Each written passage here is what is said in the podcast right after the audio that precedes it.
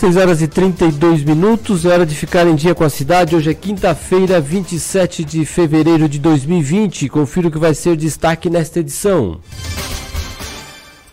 Greve dos Mineiros, o CSESC aguarda uma proposta mais realista dos trabalhadores. Expansão de empresas e do distrito Santos Costa é discutida com empreendedores em Sara.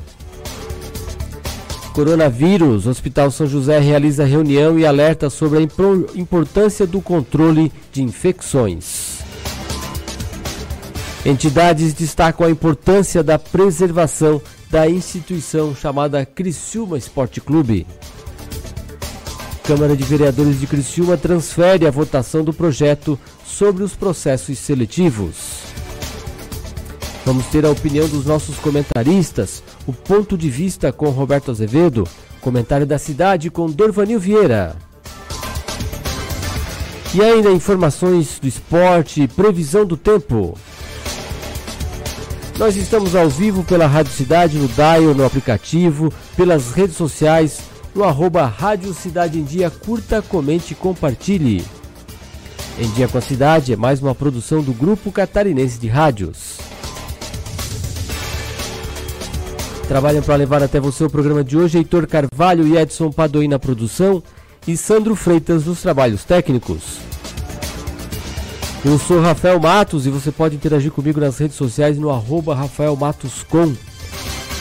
Vamos estar juntos até as nove e meia da manhã com muito conteúdo, informação e prestação de serviço para você que faz parte do nosso público. Vem com a gente, faça parte dessa conversa, faça contato, Mande a sua mensagem, sugestão de pauta, perguntas. Participe pelo WhatsApp 991564777. Inscreva-se em nosso canal do YouTube, ative o sininho para ser avisado das nossas transmissões e faça parte desse novo jeito de se informar. Em Dia com a Cidade está só começando. Em Dia com a Cidade. Você, por dentro das principais informações. Muito bom dia, bom dia você que está começando o seu dia, você que já está na rua, já está se preparando para sair para o trabalho, ou está chegando daquela caminhada, o tempo mais seco esta manhã, manhã fria, mais uma manhã fria de fevereiro, 15 graus a temperatura neste início de quinta-feira. É, para a época do ano, né? Como eu disse, para a época do ano é uma temperatura baixa, né? Bom, daqui a pouquinho a gente vai ter então algumas mais informações e confirmações a respeito da previsão do tempo.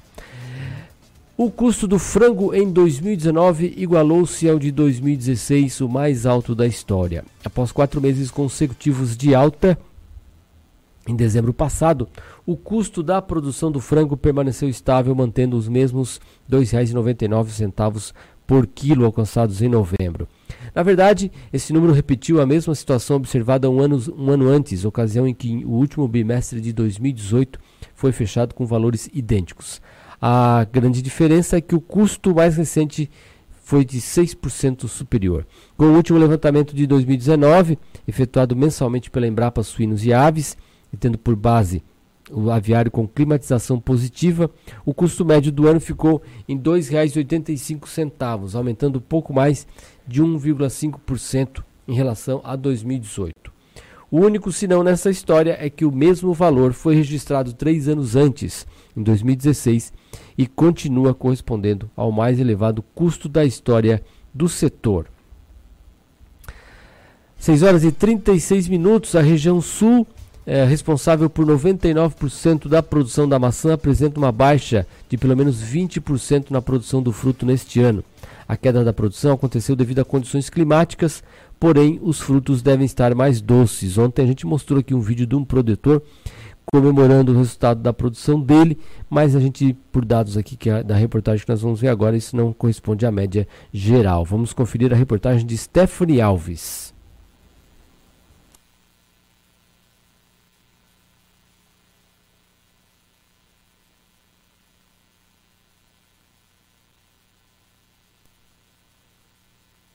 Ano, a produção deve ter uma queda de pelo menos 20% na produção do fruto. A expectativa, segundo o presidente da Associação Brasileira de Produtores de Maçã, Pierre Nicolas Pérez, é que os três estados produzam pouco mais de 950 mil toneladas neste ano. No ano passado, a produção do fruto chegou em 1 milhão e 106 mil toneladas de maçãs. O clima não ajudou muito. Né? A gente sabia que esse ano seria uma, uma ano de, de pequenas frutas, em virtude do inverno fraco. Mas isso foi agravado pelas circunstâncias. Né? Na florada, tivemos eh, um período frio, que veio fora da época, né? e chuvoso, e impediu a polinização de bastante flor, e provavelmente das melhores flores da, da, da, da, produção. E depois tivemos um período de grande calor em dezembro e de muita seca seguida, né? que fez que a fruta não cresceu.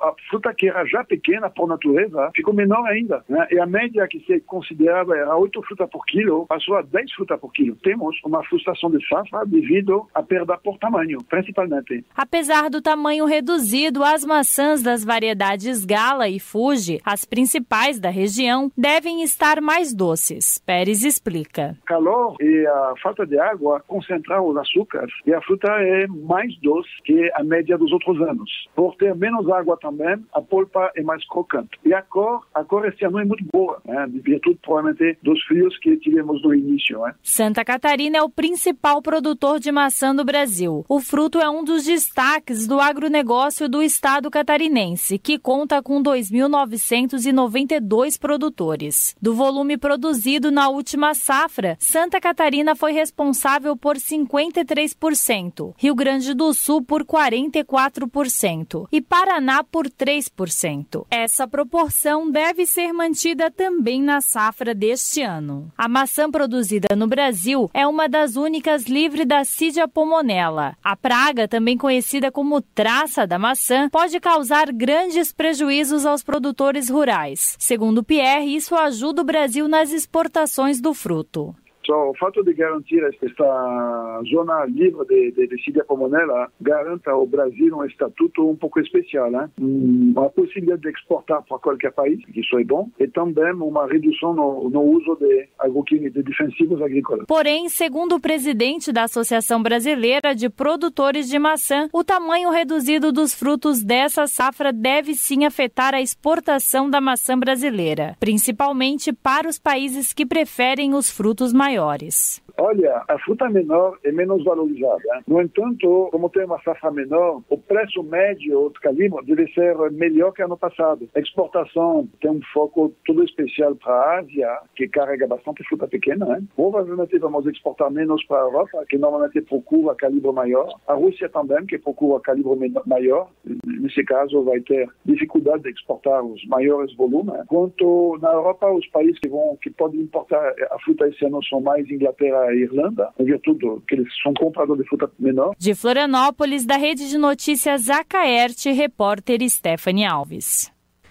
Obrigado, Stephanie, então, pelas informações. Agora, 6 horas e 40 minutos, vamos conferir o clima na cidade.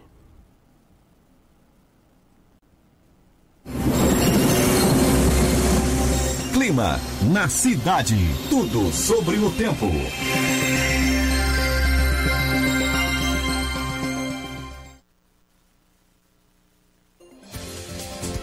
Acompanhe agora a previsão do tempo para esta quinta-feira massa já mais seca, agora um pouco mais fria, segue predominando sobre o estado de Santa Catarina, com predomínio de sol, poucas nuvens em todas as regiões catarinenses. A temperatura é baixa na madrugada, principalmente nas áreas do Planalto Sul, onde a mínima pode chegar muito próximo da casa de zero graus, fica em torno de dois. Inclusive, não se descarta a ocorrência de geada fraca ao amanhecer. No decorrer do dia, a temperatura se eleva, mas não muito, pois o vento sul-sudeste continua seguindo com intensidade fraca moderada e mantém a temperatura um pouco mais amena. Somente as rajadas acontecem no litoral no início desta quinta-feira. Marcelo Martins, meteorologista da Ipagre Cirã, a condição do tempo para o estado de Santa Catarina. Esta foi uma produção do Serviço de Rádio da Secretaria Executiva de Comunicação, em parceria com a Ipagre Cirã.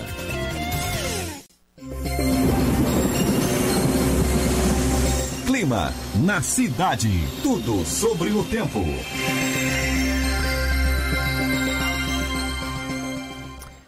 E do clima na cidade, nós vamos agora então acompanhar as primeiras informações também dos aeroportos uh, com o nosso produtor Edson Padoim. Bom dia, Edson. Bom dia, Rafael. Bom dia a todos os ouvintes. Tempo aberto aqui no sul do estado e o aeroporto de Jaguaruna opera sem problemas para pousos e decolagens.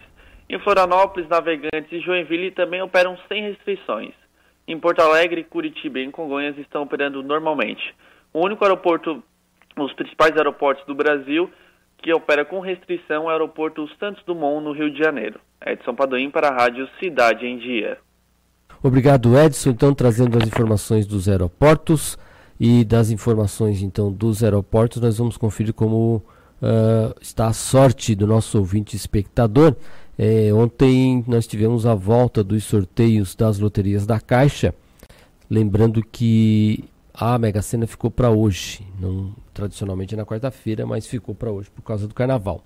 Mas ontem nós tivemos a Loto Fácil e que uma aposta acertou os 15 números da Loto Fácil do concurso 1933 e vai levar mais de 2 milhões e 500 mil reais. As dezenas sorteadas foram 01, 07, 09, 10, 11, 12, 13, 16, 19, 20, 21, 22, 23, 24 e 25.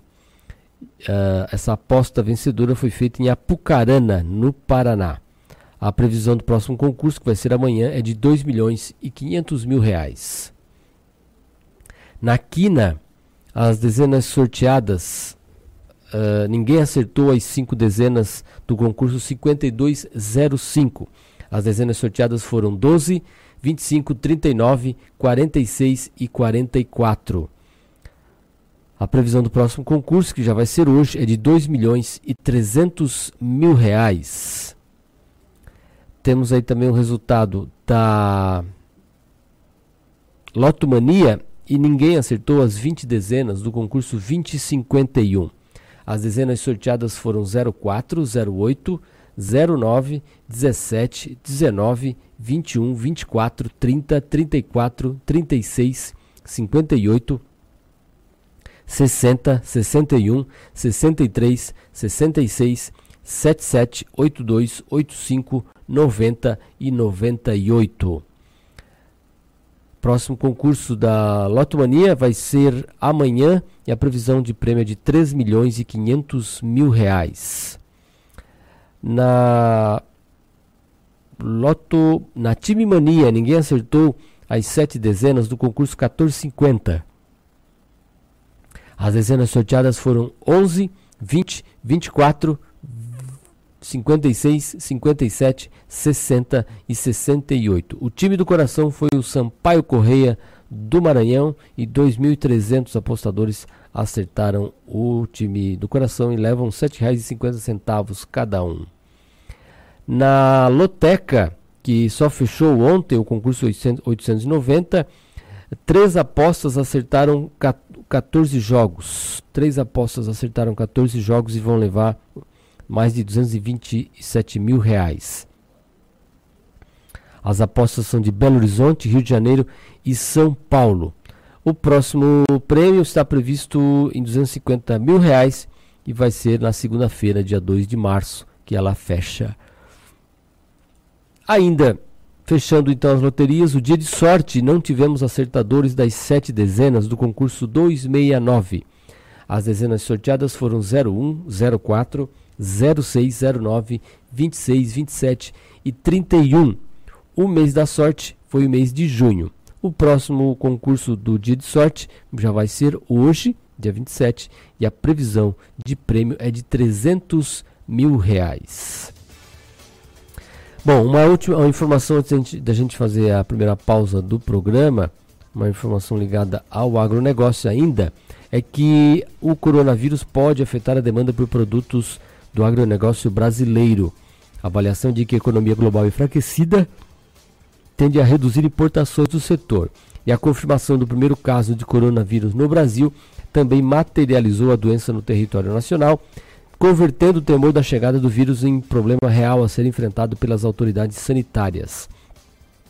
Também reforça a preocupação com os efeitos da epidemia à economia mundial. O temor tem sido precificado pelas bolsas mundo afora, com o registro de quedas significativas E a razão para o agronegócio estar em estado de alerta vem da velha lei da oferta e da procura. 6 horas e 47 minutos.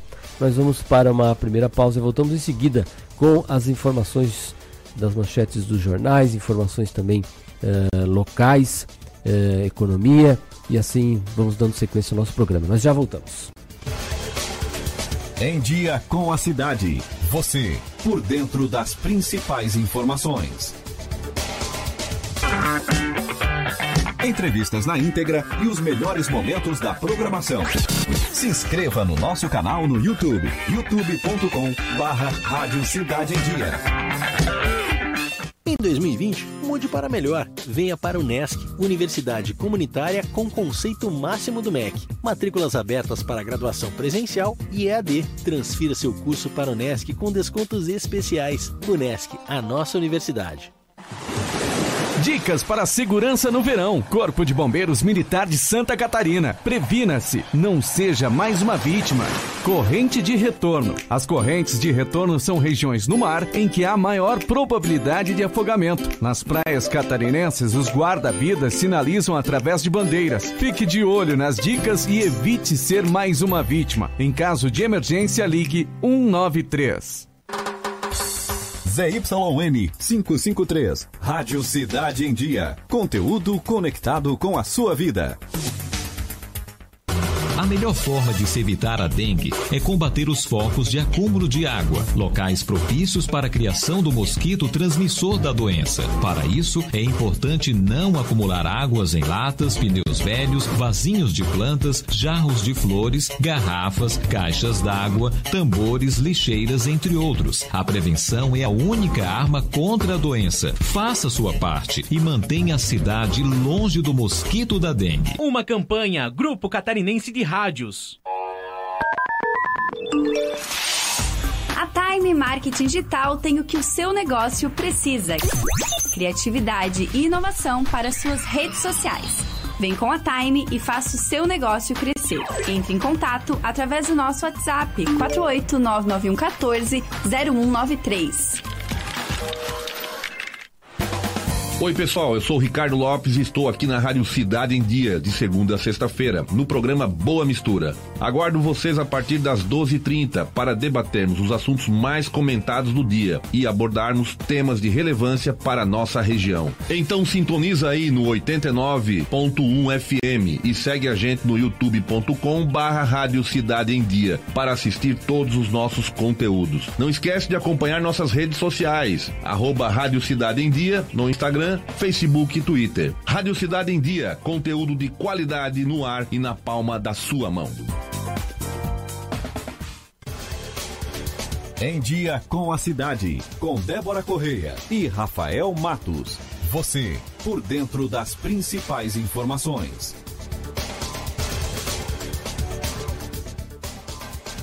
6 horas e 50 minutos, estamos de volta com o Em Dia com a Cidade, aqui pela rádio Cidade em Dia, no 89.1 FM e também em nossas redes sociais no arroba Rádio Cidade em Dia. Você pode acompanhar a nossa programação tanto no seu aparelho de rádio, no seu carro, como também no celular, no nosso aplicativo e também no YouTube e no Facebook. Começamos o dia com 915 inscritos em nosso canal do Facebook e do YouTube.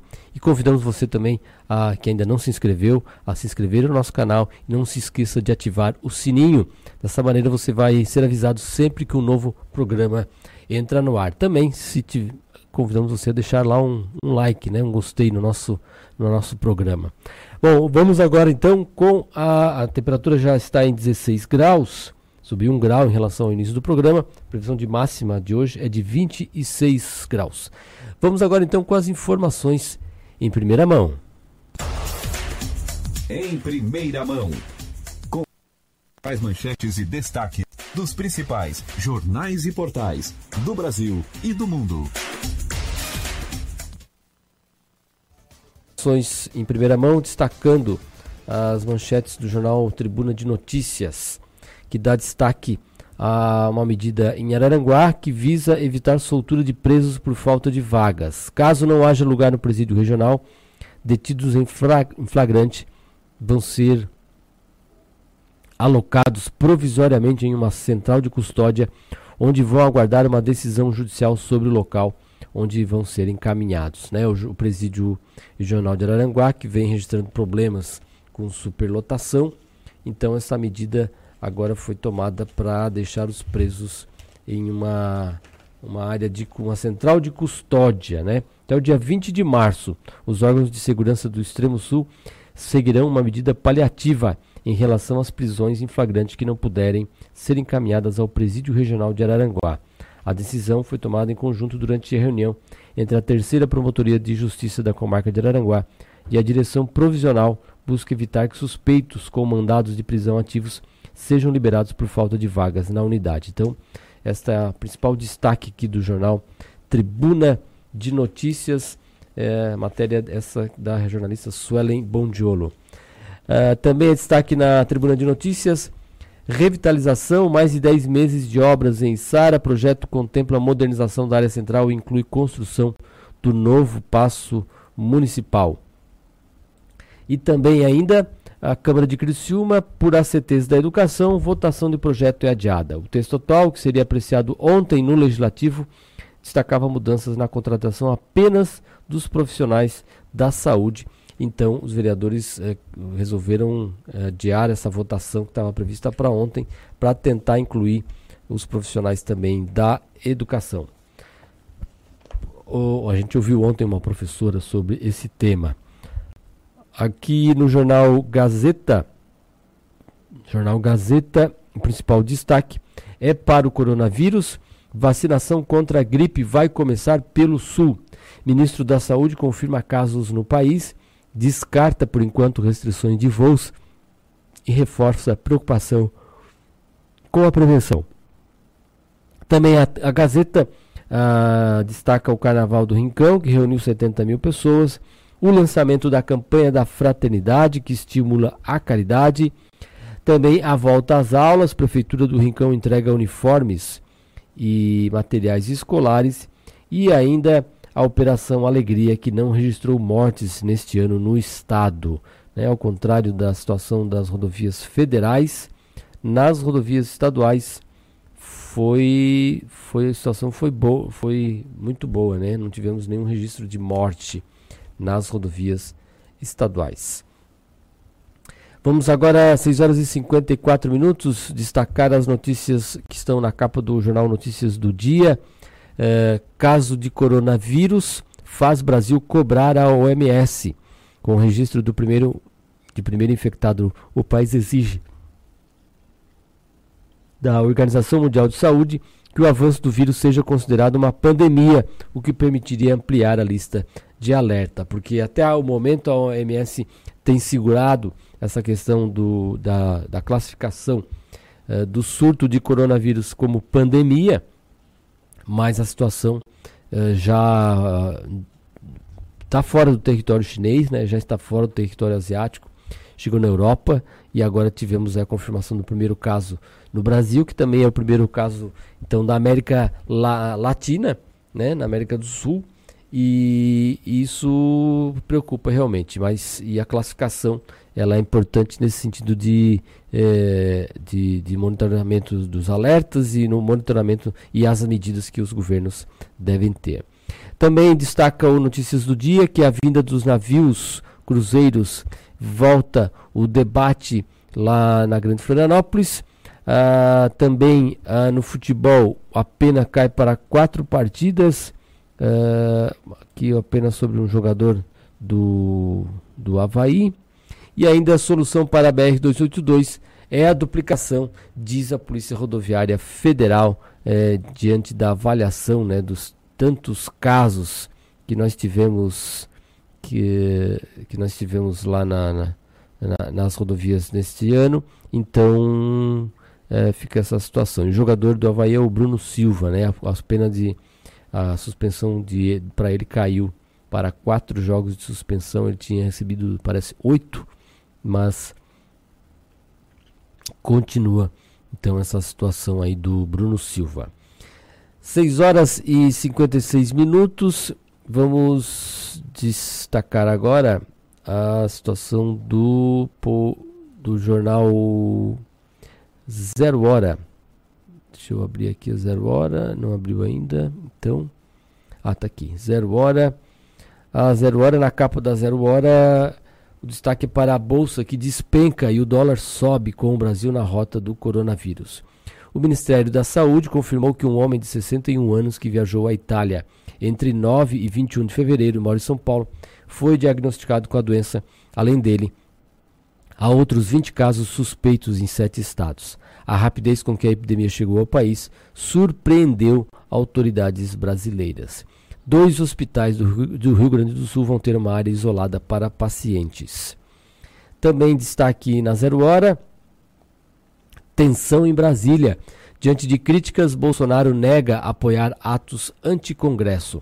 Políticos, entidades e as cúpulas do, do parlamento e do STF repudiaram o repasse de vídeo de convocação pelo presidente. O presidente teria compartilhado né, nos seus grupos de WhatsApp o vídeo convocando para essa manifestação do dia 15 de março contra o Congresso. Crime sexual, a Arquidiocese da capital tem comissão para apurar denúncias de abusos. No lançamento da campanha da Fraternidade, Igreja Católica anuncia que vai combater casos com rigor. E também, uh, lá na região carbonífera do Rio Grande do Sul, prefeitos da região pedem definição sobre uma mina. Uh, municípios estão preocupados com o um impasse no projeto de extração de carvão entre os municípios de Charqueadas e Eldorado. É, Para quem não, não sabe, lá no Rio Grande do Sul também tem aí uma região carbonífera, inclusive em termos de quantidade, né? A produção gaúcha muitas vezes foi maior do que a catarinense. A diferença com a nossa região é que aqui é, seria a maior região sozinha, né? Mas somando o estado inteiro, a região carbonífera do Rio Grande do Sul acaba produzindo, teve momentos que produziu mais do que a nossa. Também o destaque final aqui da Zero Hora é na capa também uma foto de capa com o Guerreiro, centroavante do Internacional, comemorando o gol que ele fez ontem e classificou a equipe para a fase de grupos da Libertadores. Então, estes os destaques do jornal Zero Hora desta quinta-feira, 27 de fevereiro. No jornal Folha de São Paulo, uh, o destaque é também para a queda da Bolsa, que teve uma queda de 7% com o coronavírus. Autoridades pedem bom senso. Ibovespa se ajusta ao exterior e o dólar vai a R$ 4,45 e 45 centavos. O Ministério diz que há outros 20 casos suspeitos. Após a confirmação de um caso de coronavírus no país, a bolsa refletiu mercados internacionais e despencou ontem no primeiro pregão após o carnaval. O Ibovespa caiu 7%, a 105.718 pontos, na maior queda em pontos da história.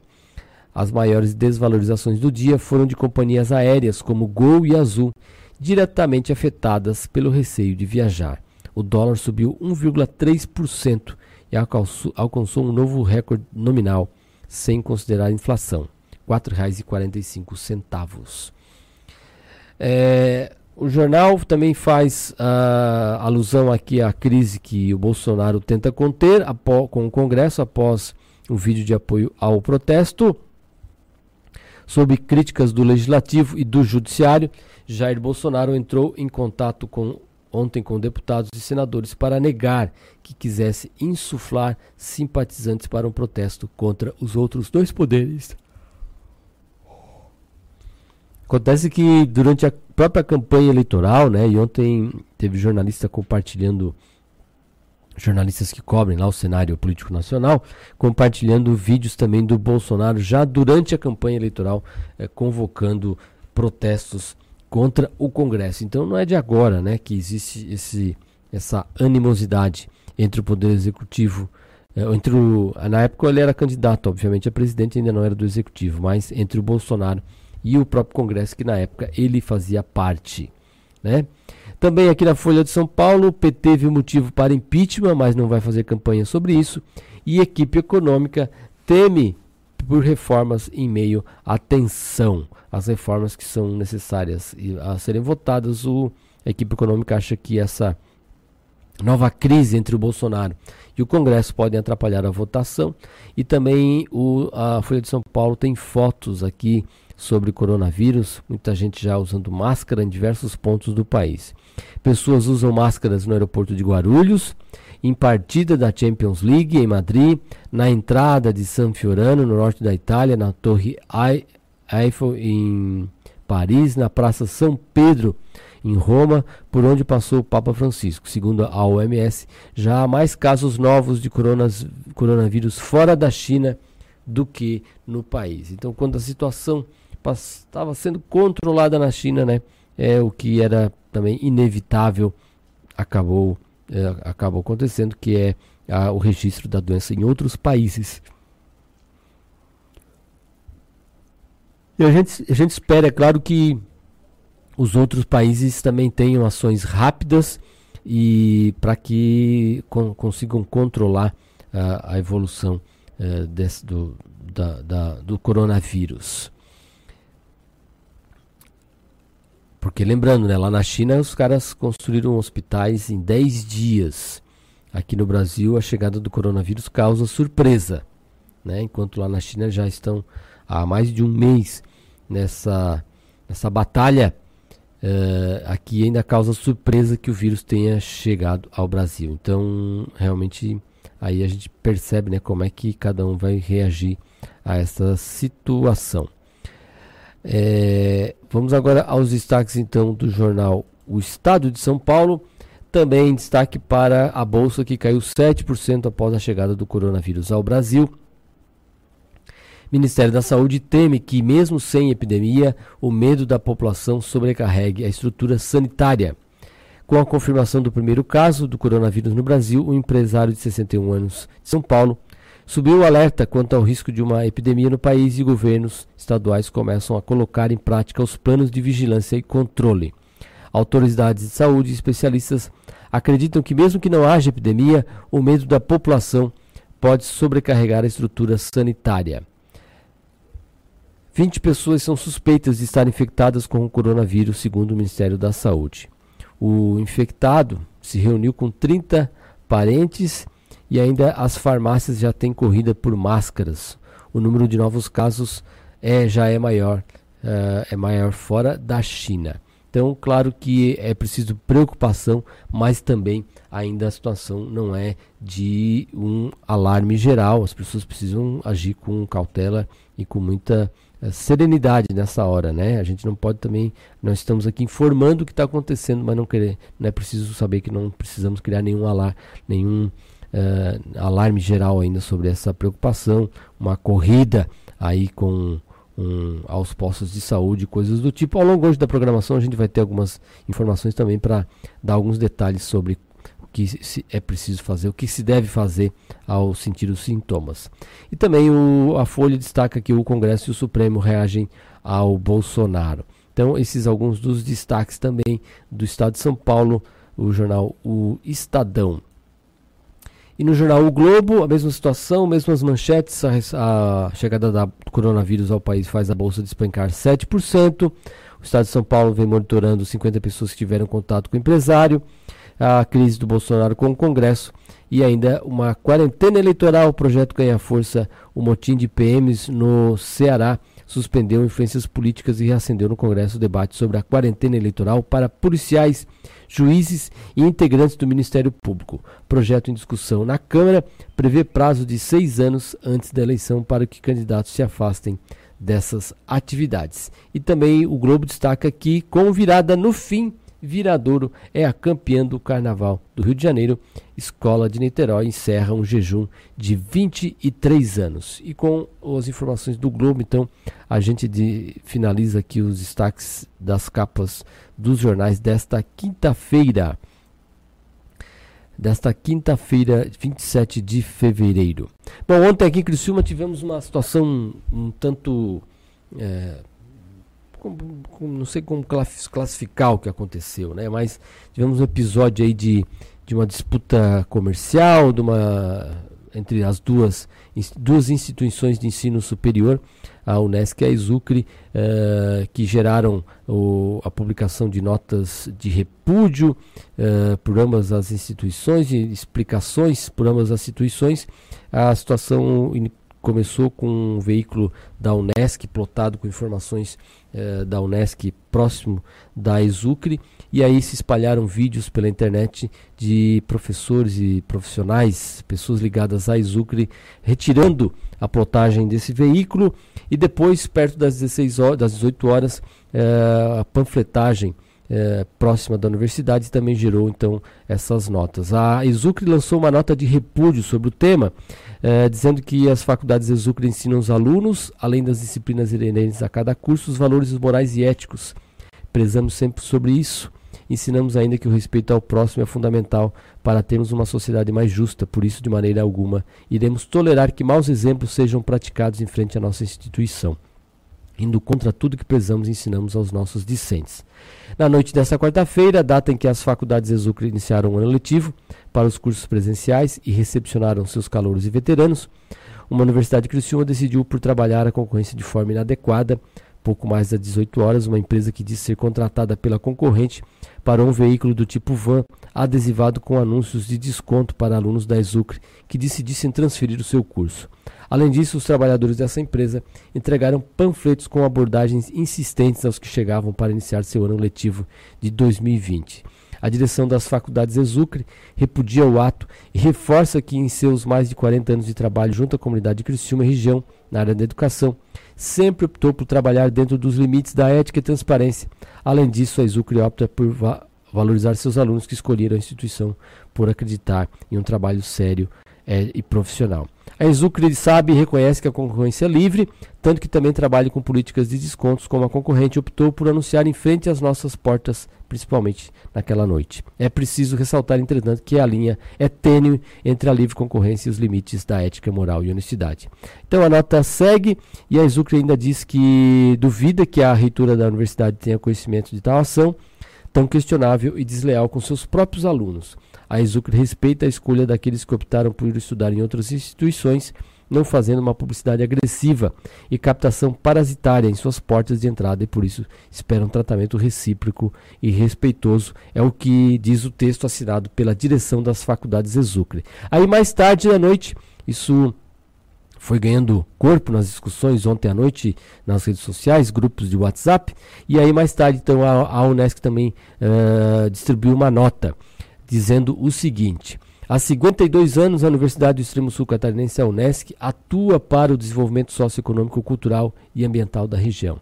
E nesse período, sempre respeitou a livre concorrência de mercado e a inserção de novas instituições de ensino superior que constantemente utilizam o entorno da Unesc para ações de marketing e publicidade.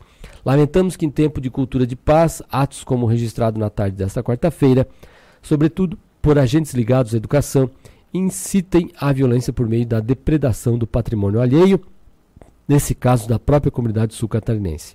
A Unesc salienta que não praticou nenhum ato de desrespeito ao estacionar um de seus veículos em via pública.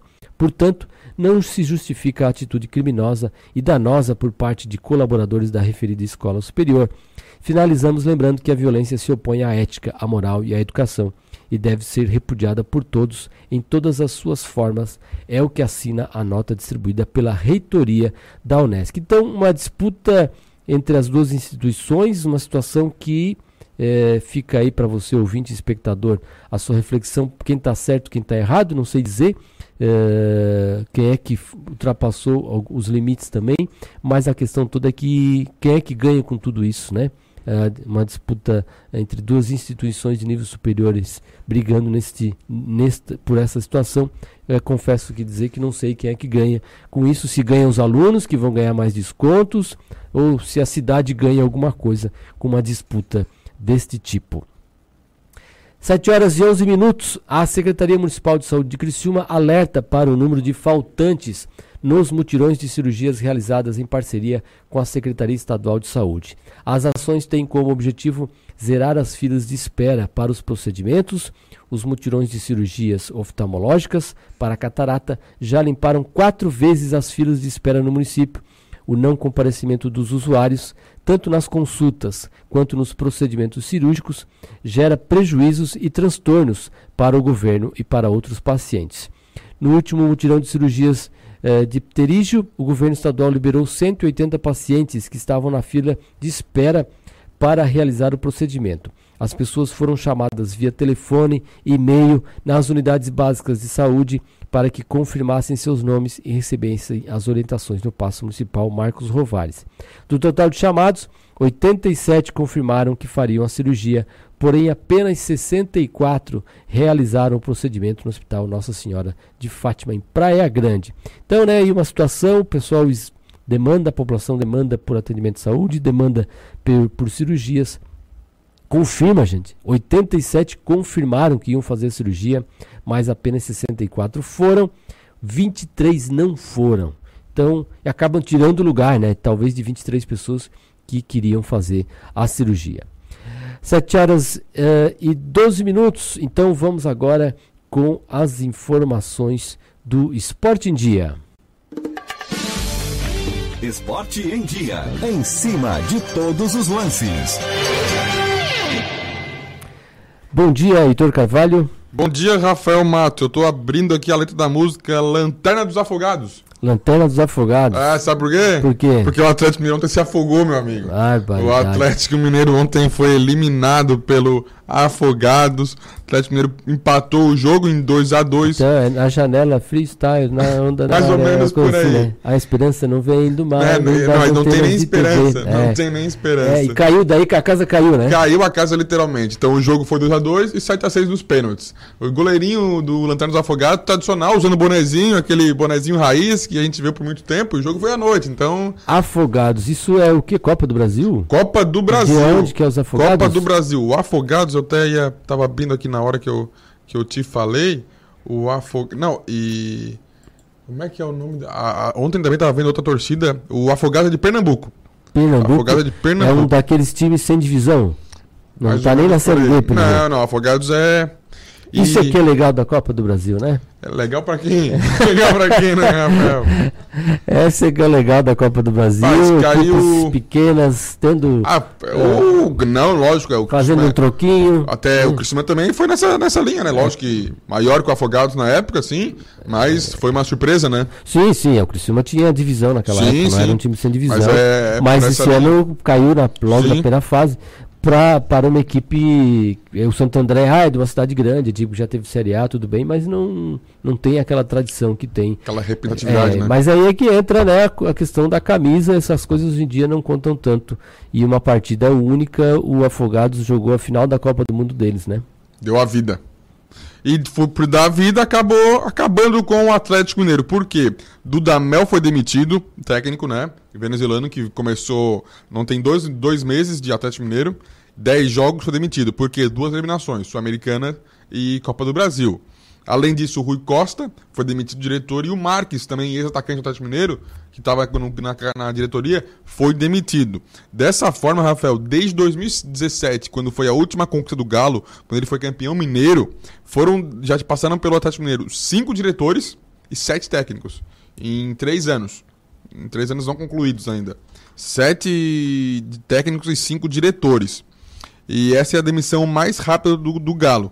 A demissão mais rápida que já aconteceu na história do Atlético Mineiro. Teve notícia ruim pro Atlético Mineiro, mas em compensação pro Internacional teve notícia boa. D'Alessandro fez jogada do gol, o Guerreiro completou.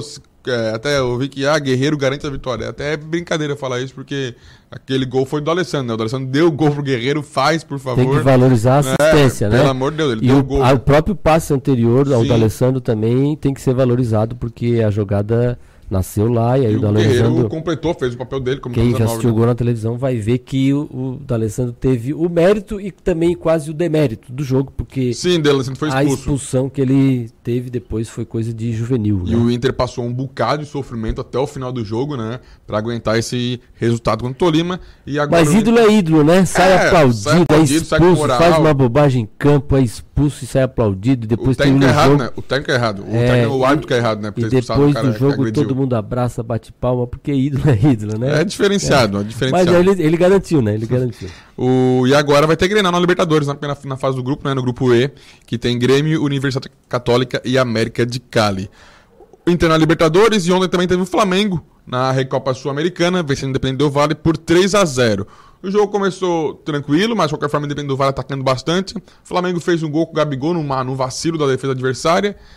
Ainda pra cá, pra melhorar a situação, o Arão foi expulso, deu, deu com o peito, deu com a chuteira no peito do jogador adversário, e praticamente igual o que o De Jong fez na Copa do Mundo pela Alemanha, pela Holanda e foi expulso também.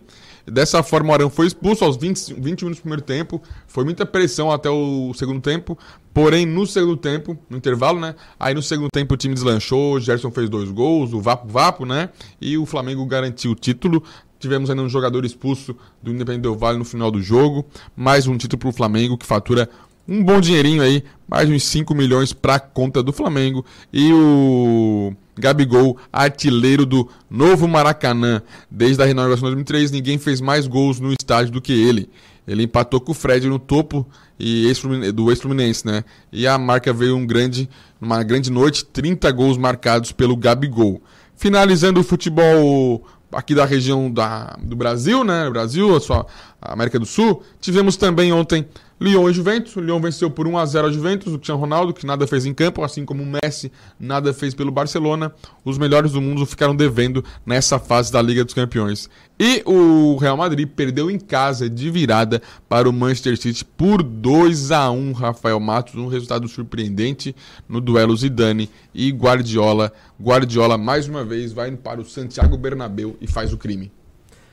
É, é, ontem mais uma notícia surpresa. E aí chegando, estamos chegando, volta o futebol catarinense, volta o Criciúma jogar no fim de semana, sim, né? Tem teve só treino. fechar sim, aí, tem, sim, tem- teve treino. O Criciúma fez ainda mudanças no setor, no esquema tático, indo do 4-4-2 para o 4-3-3, mudando algumas peças, porque domingo, é, contra o Brusque, tem retorno do campeonato catarinense, né, para todos os times, e também, é claro, para o Criciúma, que já volta enfrentando o líder da competição. E o jogo de domingo contra o Brusque é em Criciúma É ou em fora? Criciúma, em casa, e depois também mais uma em casa, que seria contra, o- que vai ser contra o Figueirense. E aí, nesse dia, vamos ter a reinauguração da loja Tigre Maníacos, já com todas as marcas, todos os produtos da marca Garra 91, uniforme. A torcida tá com saudade, né? Porque já tem um mês que não joga o time em casa, né? Faz, faz tempo que a torcida tá- o time tá com saudade. Teve carnaval, né? Então dá uma acalmada nos ânimos da E torcida. também tá sem perder alguns jogos E já, né? sem perder alguns jogos. Uma sequência talvez crescente aí, digamos. uma, uma sequência boa e a expectativa é que isso se permaneça, né? Agora contra o Brusque, contra o Figueirense, porque depois dessa fase de final de Catarinense, qual é pensar na Série C? A Série C é um tiro curto e se costuma ter pretensões de subir, tem que entrar agitadinho. É claro que essa pausa foi porque ficou de fora da Copa do Brasil, né? Se tivesse se classificado, estaria jogando aí já provavelmente nessa rodada Fazendo eh, dinheiro ainda por cima. fazendo uns trocos. Então era isso, Heitor Carvalho. Era isso, Rafael Matos. Só para finalizar, é, hoje ainda no programa, né, vai se conversar com o Carlos Henrique Alamine, né, diretor do, é, presidente do Conselho Deliberativo do Criciúma, em função da, da instabilidade em cima da marca, né, que preocupa a cidade. Então esse é um assunto que vamos também repercutir no Central do Esporte. E ontem, felizmente, o Metropol. Tu chegou a acompanhar o Metropol ou não é da tua Ah, época já, Fran? não, né? É, não é coisa pouca, né? Só Diferença- conhecemos a história.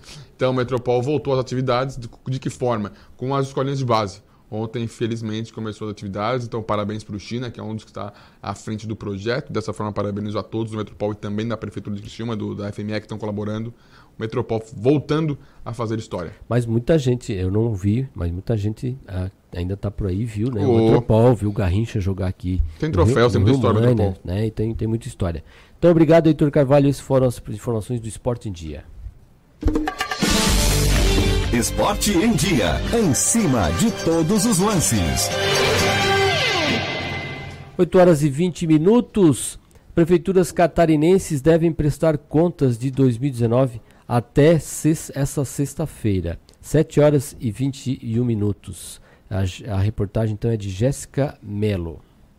Termina nesta sexta-feira o prazo para as prefeituras enviarem a prestação de contas de 2019 ao Tribunal de Contas de Santa Catarina. A entrega é feita pela internet. Segundo o órgão, até o final da tarde dessa quarta, apenas 14 das 295 prefeituras haviam passado as informações. E em caso de atrasos, a punição prevista é multa. Mas o diretor de contas do governo do tribunal, Moisés Hagen, afirma que a demora prejudica todo o cronograma de análises. Nós, o Tribunal de Contas, até o final do exercício, ele precisa emitir o parecer prévio da, em relação às 295 prefeituras do Estado em relativo às contas prestadas no anterior. Então, à medida que essas prestações de contas é, atrasam né, na sua chegada, na sua recepção pelo Tribunal de Contas, nós ficamos com o nosso cronograma interno prejudicado em relação à apreciação dessas contas, porque existe todo um rito processual a ser obedecido, análise técnica da diretoria competente, a, o parecer do Ministério Público, para depois ir ao gabinete do relator com a consequente emissão do parecer prévio. E nós temos necessariamente que emitir o parecer prévio para todas até o final desse ano. O diretor de contas explica quais itens que devem estar contidos na prestação. Existe uma, uma norma do Tribunal de Contas a respeito de tudo isso tudo. Dentre essas informações estão, por exemplo, notas explicativas,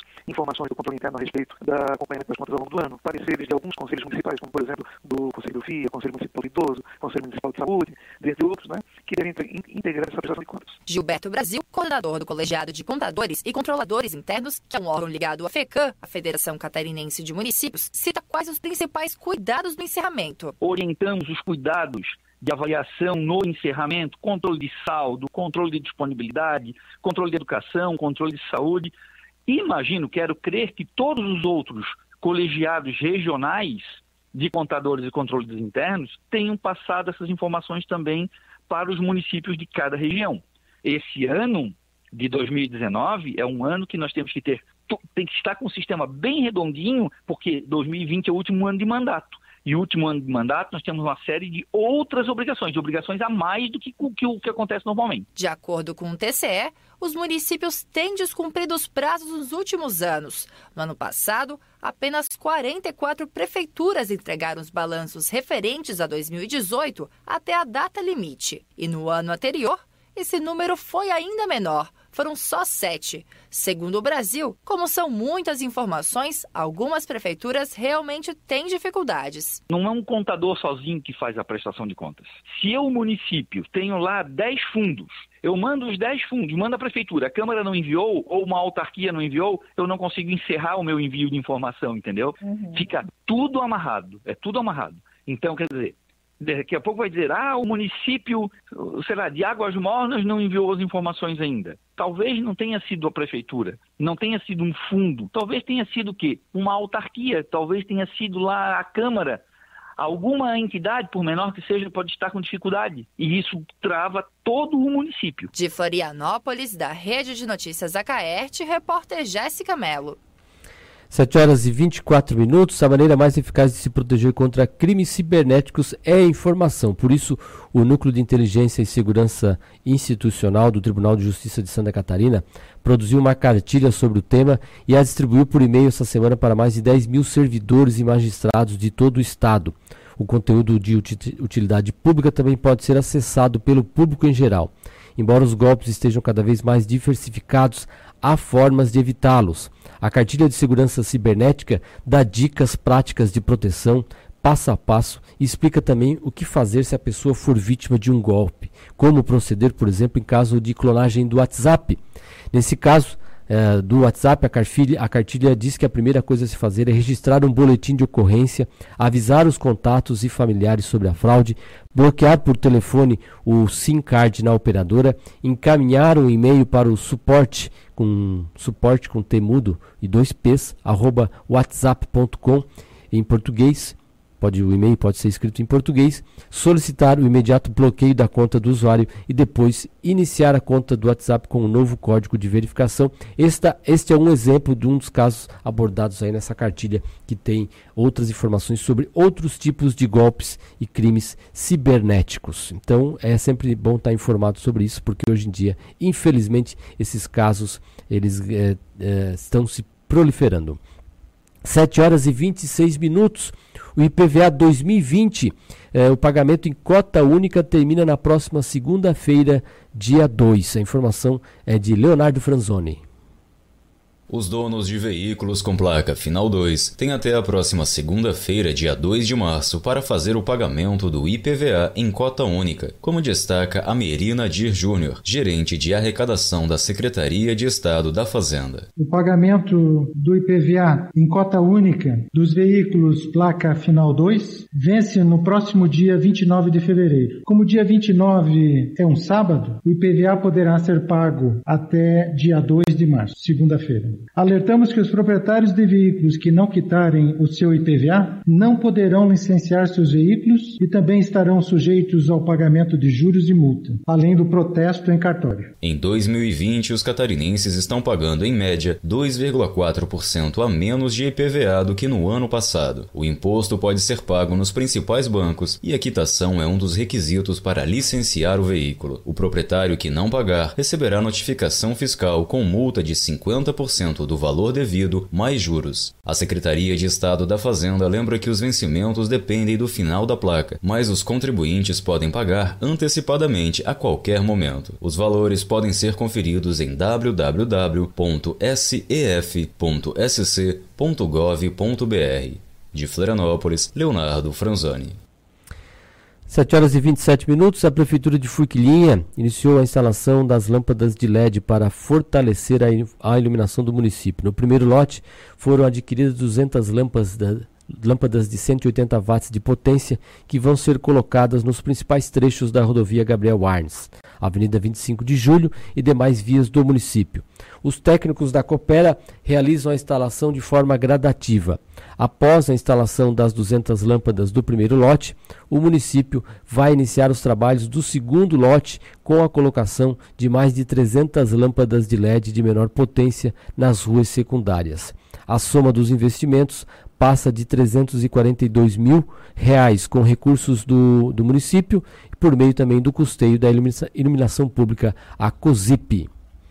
7 horas e 28 minutos. Lei aprovada na Assembleia Legislativa inclui aplicativo para denunciar casos de violência sexual. A reportagem é de Colombo de Souza. Já está em vigor a nova lei que adiciona o aplicativo Proteja Brasil como mais uma ferramenta para denunciar casos de exploração sexual infantil e outros crimes praticados contra crianças e adolescentes. A lei sancionada no dia 27 de janeiro de 2020 pelo governador Carlos Moisés é de autoria da deputada Marlene Fengler, do PSD. A parlamentar explica como a lei funcionava anteriormente e como está sendo aplicada. A lei anteriormente ela só previa a fixação de cartazes com, nos lugares públicos, que continua sendo, mas com o, a indicação do Disque 100, que era a única forma que as pessoas tinham de fazer essa denúncia. E agora a gente ampliou porque foi criado esse, esse aplicativo, que é um aplicativo fantástico, né, que é gratuito, disponível a quem quiser, é, tiver smartphone ou tablet para baixá-lo. E aí com ele ter informações mais claras sobre o que é a violência, né, as formas de violência, e é, para buscar locais para fazer essa denúncia. De acordo com a deputada, a exploração sexual infantil ocorre com mais frequência no lar e precisa ser denunciada. Infelizmente, acontece no seio da família, que é exatamente onde a criança deveria estar mais segura. Então, por isso que é um problema que a gente precisa discutir também, e uma das formas de, de discutir e de levantar a luz sobre o tema é fazendo a denúncia. Nem os animais fazem uma coisa dessas, né? Um animal protege o seu filho e você vê pais, mães, pessoas parentes, irmãos, padrasto, madrasta, enfim, é, traficando crianças, é, violentando crianças, é uma coisa que é uma aberração, é uma coisa que é inconcebível. Da Rádio Assembleia Legislativa, repórter Colombo de Souza.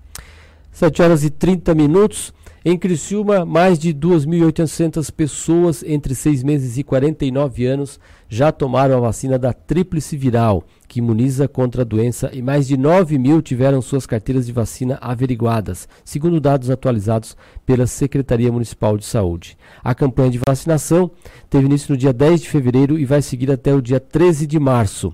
Em Santa Catarina, foram notificados 22 casos suspeitos, tendo quatro deles confirmados e estando distribuídos em Joinville, Guaramirim e Jaraguá do Sul.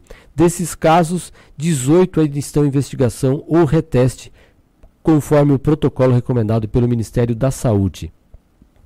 A segunda etapa da campanha já está prevista para o mês de agosto. O estoque da vacina segue normalizado na região sem riscos de zerar. São duas doses para pessoas até 29 anos e uma para quem tem de 30 a 49 anos. A única forma de prevenção é por meio da vacina e os sistemas são os sintomas são febre, conjuntivite ou coriza e tosse. 7 horas e 31 minutos. As alíquotas progressivas inseridas pela nova Previdência entram em vigor em março. No regime geral da Previdência Social, as novas alíquotas vão valer para contribuintes empregados, inclusive para empregados domésticos e para trabalhadores avulsos. Não vai haver mudança, contudo, para os trabalhadores autônomos, contribuintes individuais, inclusive prestadores de serviços a empresas e para os segurados facultativos. As alíquotas progressivas vão incidir sobre cada faixa de remuneração de forma semelhante ao cálculo do imposto de renda. Quem recebe um salário mínimo por mês, por exemplo, vai ter alíquota de 7,5%. Já um trabalhador que ganha exatamente o teto do regime, também conhecido como teto do INSS, atualmente em R$ 6.101,06 e seis centavos, vai pagar uma alíquota efetiva total de 11,69%, resultado da soma das diferentes alíquotas que vão incidir sobre cada faixa da remuneração. Então, apenas conferindo aí as novas alíquotas, até um salário mínimo 7,5%, de R$ 1.045 a R$ 2.089, 9%, de R$ 2.089 a R$ 3.134, 12%, e de R$ 3.134 a R$ 6.101, 14%. 7 horas e 33 minutos. O leilão do trecho da BR-101 vai garantir investimentos de 7,4 bilhões de reais, é o que informa aí a, a, o Ministério da Infraestrutura é, sobre o que o leilão realizado na última semana e que decidiu pela CCR como vencedora do leilão do trecho sul da BR-101. Vamos conferir as informações da América Melo. No primeiro leilão de rodovias deste ano, o trecho de 220 quilômetros da BR-101 em Santa Catarina, foi arrematado na última sexta-feira na Bolsa de Valores de São Paulo pelo grupo CCR-SA, antiga Companhia de Concessões Rodoviárias. O grupo CCR é uma das maiores empresas de concessão de infraestrutura da América Latina. O trecho concedido fica entre o município catarinense de Paulo Lopes e a divisa com o estado do Rio Grande do Sul. O grupo vencedor vai administrar a rodovia por um período de 30 anos e terá que fazer investimentos da ordem de 7 bilhões e 400 milhões de reais. Realizado pelo Programa de Parcerias de Investimentos do Ministério da Economia, pelo Ministério da Infraestrutura e pela Agência Nacional de Transportes Terrestres, o leilão estabelecia que o vencedor seria quem apresentasse a menor tarifa básica de pedágio. A proposta da empresa vencedora indicou a menor tarifa básica de pedágio no valor de R$ 1,97, o que representa deságio de 62% em relação à tarifa teto, estabelecida em R$ 5,19. Quase 4 mil empregos serão gerados com a concessão. Também existe previsão de retorno de 645 milhões de reais por meio da arrecadação do Imposto sobre Serviço ISS, aos municípios catarinenses por onde passa a rodovia. Da Rede Nacional de Rádio em Brasília, América. 7 horas e 35 minutos e aí ainda a, a, a própria concessão da BR-101 repercutiu ontem na Assembleia Legislativa, onde os parlamentares eh, falaram sobre isso, demonstrando preocupação com o edital. Vamos acompanhar a reportagem de Evelise Porto. O deputado José Milton Schaefer, do PP, utilizou a tribuna da Assembleia Legislativa de Santa Catarina durante a sessão ordinária desta quarta-feira para falar sobre o edital da Agência Nacional de Transportes Terrestres, a ANTT, que trata da concessão do trecho sul da BR-101. Segundo o parlamentar, o documento apresenta erros. O edital estava com estudos desatualizados, eles propuseram uma tarifa de R$ 5,20 e a empresa vencedora venceu com R$ 1,97, um deságio de 62%. É porque o estudo não está correto.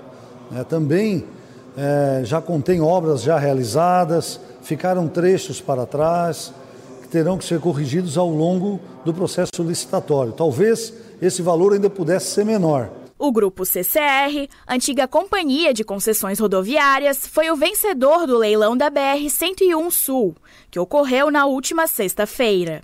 A empresa será responsável por 30 anos por um trecho de mais de 220 quilômetros, que vai do município de Paulo Lopes até São João do Sul, na divisa com o Rio Grande do Sul. O edital de concessão prevê melhorias como faixas adicionais, vias marginais e mais de 170 câmeras de monitoramento. O documento também fala sobre a construção de quatro novas praças de pedágio, em Laguna, Tubarão, Araranguá e São João do Sul. O deputado José Milton Schaefer afirma que a instalação das praças é motivo de preocupação para a bancada do Sul catarinense. E as lideranças do Sul, de maneira geral, todos nós reivindicamos um número menor de praças de pedágio. Nós entendemos que com duas ou três praças de pedágio atenderiam todo esse trecho. Teve regiões como o extremo sul catarinense que ficaram com duas praças de pedágios a 50 quilômetros uma da outra. Isso, além de causar transtorno para quem está viajando, também onera demais quem transita somente nessa região. Portanto, o questionamento também foram as audiências públicas, nenhuma delas a sociedade teve resposta por parte do governo. Da Rádio da Assembleia Legislativa, repórter Evelise Porto. Obrigado então, Evelise. 7 horas e 37 minutos. A gente faz uma breve pausa e volta em seguida com mais informações aqui no Em Dia com a Cidade.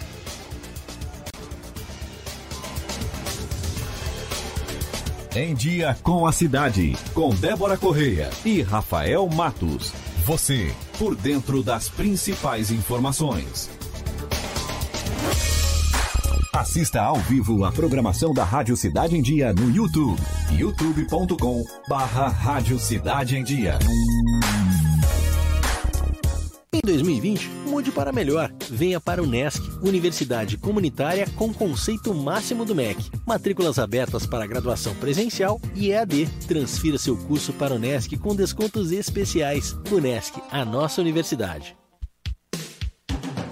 Rádio Cidade em Dia, 89,1 FM. Conteúdo conectado com a sua vida. As emissoras de rádio e TV de Santa Catarina reforçam e defendem a reforma da Previdência Estadual e nos municípios. O prazo final é 31 de julho, em cumprimento à legislação e às alterações aprovadas no ano passado. Sem recursos, estados e municípios não terão como pagar inativos nem investir em saúde, educação e segurança. É hora de Santa Catarina estar ao lado deste novo Brasil. A reforma da Previdência é urgente. Esta é uma bandeira da Acaerte. A Time Marketing Digital tem o que o seu negócio precisa: criatividade e inovação para suas redes sociais. Vem com a Time e faça o seu negócio crescer. Entre em contato através do nosso WhatsApp 4899114 0193. Acompanhe a Rádio Cidade em Dia nas redes sociais. Arroba Rádio Cidade em Dia. Estamos no Facebook, no Instagram, no Twitter e no YouTube. Amor, não fique preocupado, mas hoje à noite eu sonhei com o meu ex. Papai, eu tenho dois namorados e estou pensando em ampliar para três. Querida, me desculpe a franqueza, mas acho que você engordou. Vovó, aquela sua sobremesa é muito ruim, foi por isso que sobrou. Aquele seu perfume que eu adoro, hum, lembra minha primeira namorada. Aquela sua camisa autografada do Brasil não sumiu, eu dei pro filho da empregada. Eu uso seu batom e seus vestidos sempre que você está dormindo. A cada dez vezes que a gente namora, em oito delas acabo fingindo. Tem muitas coisas que a sua família não precisa saber. Mas se você é doador de órgãos, isso você tem que informar.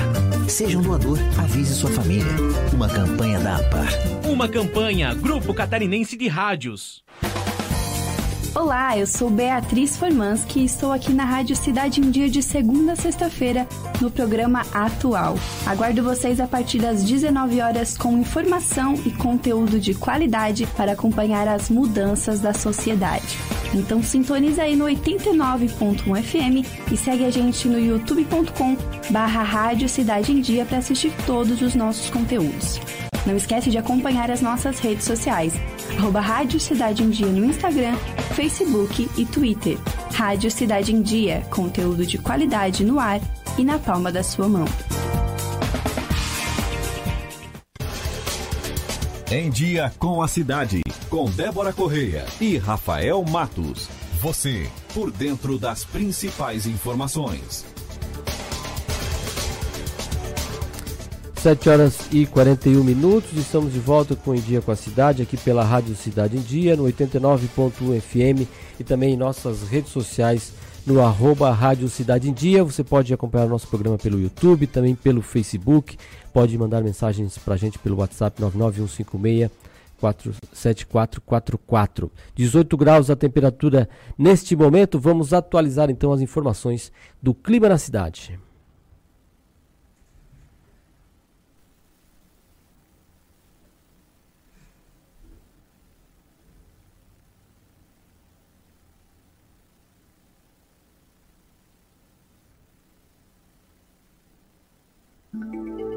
A Rede de Notícias Acaerte, em parceria com esta emissora, apresenta Boletim do Tempo, com a meteorologista Kátia Braga. Olá, queridos ouvintes. Quinta-feira, 27 de fevereiro.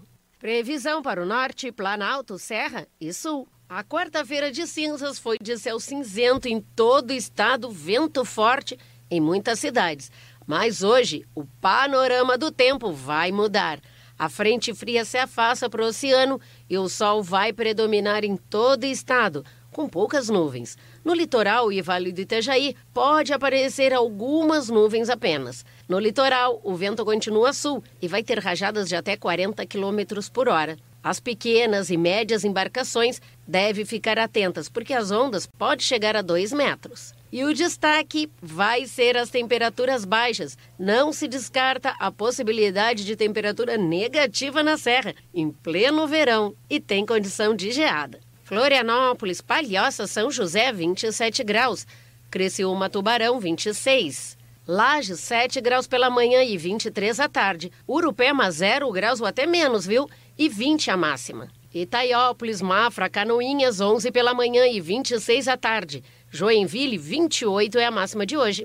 Por hoje é isso. Amanhã eu estarei de volta com mais informações do tempo para sexta-feira e final de semana para você se programar. Saúde! Clima na cidade. Tudo sobre o tempo.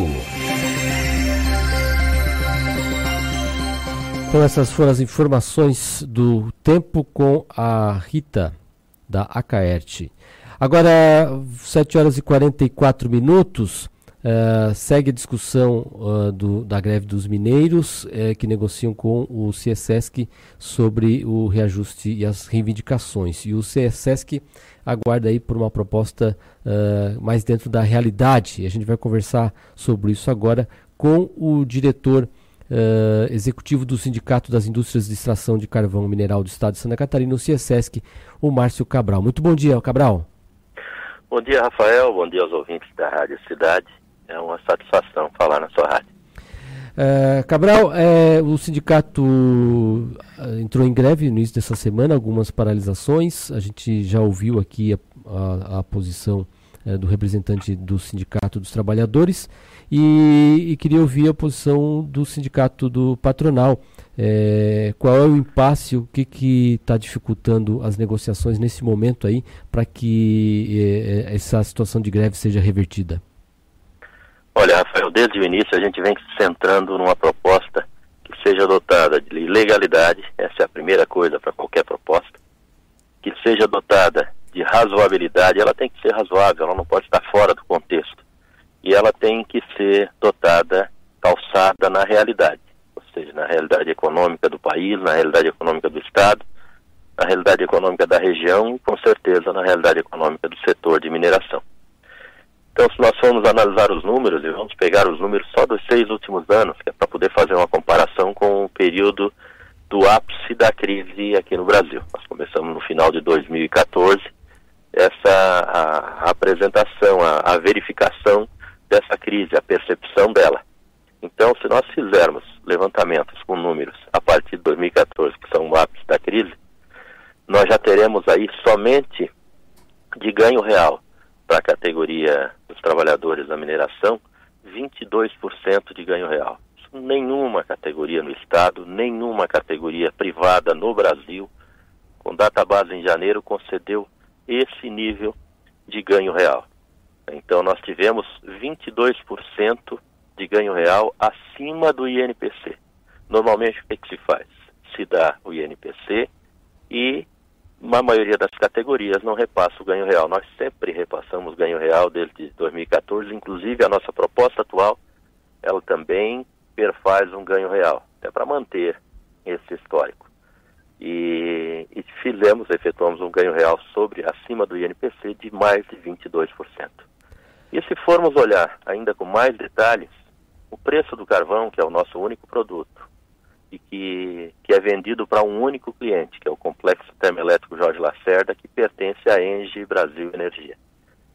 Então, o preço do carvão teve um reajuste X e, o, e os salários em relação ao preço do carvão subiram, foram subiram 31% a mais, ou seja, nós tivemos um reajuste X no carvão e o reajuste dos salários foi X mais 31% ao longo desses últimos seis anos.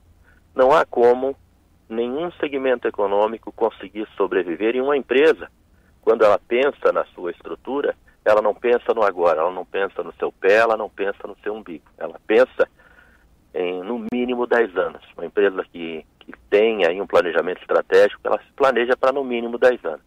E se durante esse período de 10 anos nós continuarmos nessa escalada, seguramente em menos tempo não sobrará nenhuma empresa e aí prejudica empresário, prejudica trabalhador que perde os seus postos de trabalho por causa dessa má gestão que seria continuar concedendo valores fora da realidade e fora da razoabilidade. o que o sindicato pede não é possível. Eu não, eu não sei de onde veio o cálculo dessa proposta, não sei qual foi a matemática que foi feita, mas uma proposta que chegou a ter 9,16% e agora ainda está num valor totalmente fora de razoabilidade, totalmente desfocado da realidade, de 7%. A, a proposta do, do CSS que foi de, chegou a 5,5, foi isso? 5,15. 5,15. É, era uma proposta pré-greve, até para que não houvesse greve, para que o trabalhador tivesse seu INPC, que já é acima da inflação, o seu INPC repassado, e mais um ganho real faria, o INPC foi de 4,48, a inflação foi de 4,31, então já estava se dando o INPC que era superior à inflação. E se deu mais um ganho real, num total aí de 16%, que acaba perfazendo 5,15%. Não há nenhuma categoria no estado que recebeu isso. Nós fomos olhar aqui para a região, ceramistas, que também são balizadores de reajustes salariais e que tem também database no mês de janeiro, eles chegaram a 4,48, que é o valor do INPC. Nós preservamos os direitos dos trabalhadores que já havia nas convenções anteriores. Os nossos trabalhadores mineiros, eles têm, por exemplo, o pagamento de hora extra de 100% e não 50% como manda a legislação. Eles têm essa referência positiva, têm ganhos na questão na questão do adicional noturno de 50%, quando a legislação manda bem menos que isso eles têm um abono anual de férias, além de um terço de férias que o trabalhador recebe no seu período de, de férias, ele ainda tem um abono anual de R$ 1.700, chegaria a R$ 1.700, um pouquinho mais nessa, nessa nova convenção, ou seja, ele tem praticamente um 14 salário, principalmente para quem ganha o piso. E tem aí o maior piso do Estado, que, é, que vai chegar agora nessa convenção, a R$ 2.600. Então, nada disso, tudo isso permaneceu nas nossas negociações, em função de dar um reajuste acima do normal, nós não, não, não deixamos de manter esses direitos e tantos outros direitos. Né? Hoje o mineiro trabalha de segunda a sexta-feira, 7 horas e 12, são 36 horas semanais, com sábado preservado, com domingo preservado. São tantos direitos dentro dessa convenção e que não se mexeu, não se discutiu, essa situação e, é, e se acha razoável, o empresário também não quer é, voltar a vir a discutir isso. Agora, o que está muito desfocado e muito fora da realidade é um pedido de 7% num país onde a economia ainda está combalida, onde a economia vem se arrastando há mais de seis anos. Hoje, uh, pelo, pelo calendário da greve, está parada então a empresa Rio Deserto. É, e aí Rio Deserto e, Sidero... e Gabriela, né? A Gabriela também. É, no, a informação que eu tenho aqui é apenas a Rio Deserto por esses aqueles calendários que eles fizeram aqui de paralisação. O senhor vislumbra alguma situação aí para solucionar esse impasse? Tem alguma alguma nova rodada de negociação marcada? Não, não tem nova rodada de negociação. É claro que a gente continua aberto a, a qualquer possibilidade de proposta que venha dentro de uma situação, como eu frisei, dentro dessas três premissas: legalidade, dotada de razoabilidade e, e calçada na realidade. Qualquer proposta que venha nessa direção, nós estamos abertos a negociar, a conversar. As portas não estão fechadas em hipótese alguma. Agora, nós temos a certeza absoluta de que o nosso cálculo é centrado nisso: legalidade, realidade e razoabilidade.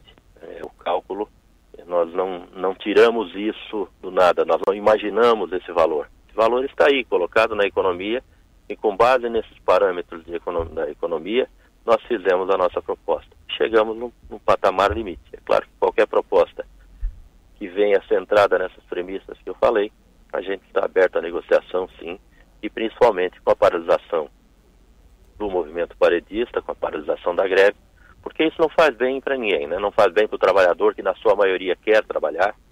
A gente tem essa informação, só que está sendo impedido pelo, pelo, pelo, pelas ações do sindicato, está sendo impedido de trabalhar, inclusive são vários boletins de ocorrência registrados nessa direção, de trabalhadores, de gerentes, de encarregados, de engenheiros que têm sido impedidos de fazer a sua atividade, de transportadores aí que transportam carvão até as caixas de embarque também estão sendo impedidos de exercer a sua atividade. Então, claro que a paralisação do, do movimento grevista, que foi um movimento atemporal, está fora da realidade da realidade por tudo que foi oferecido.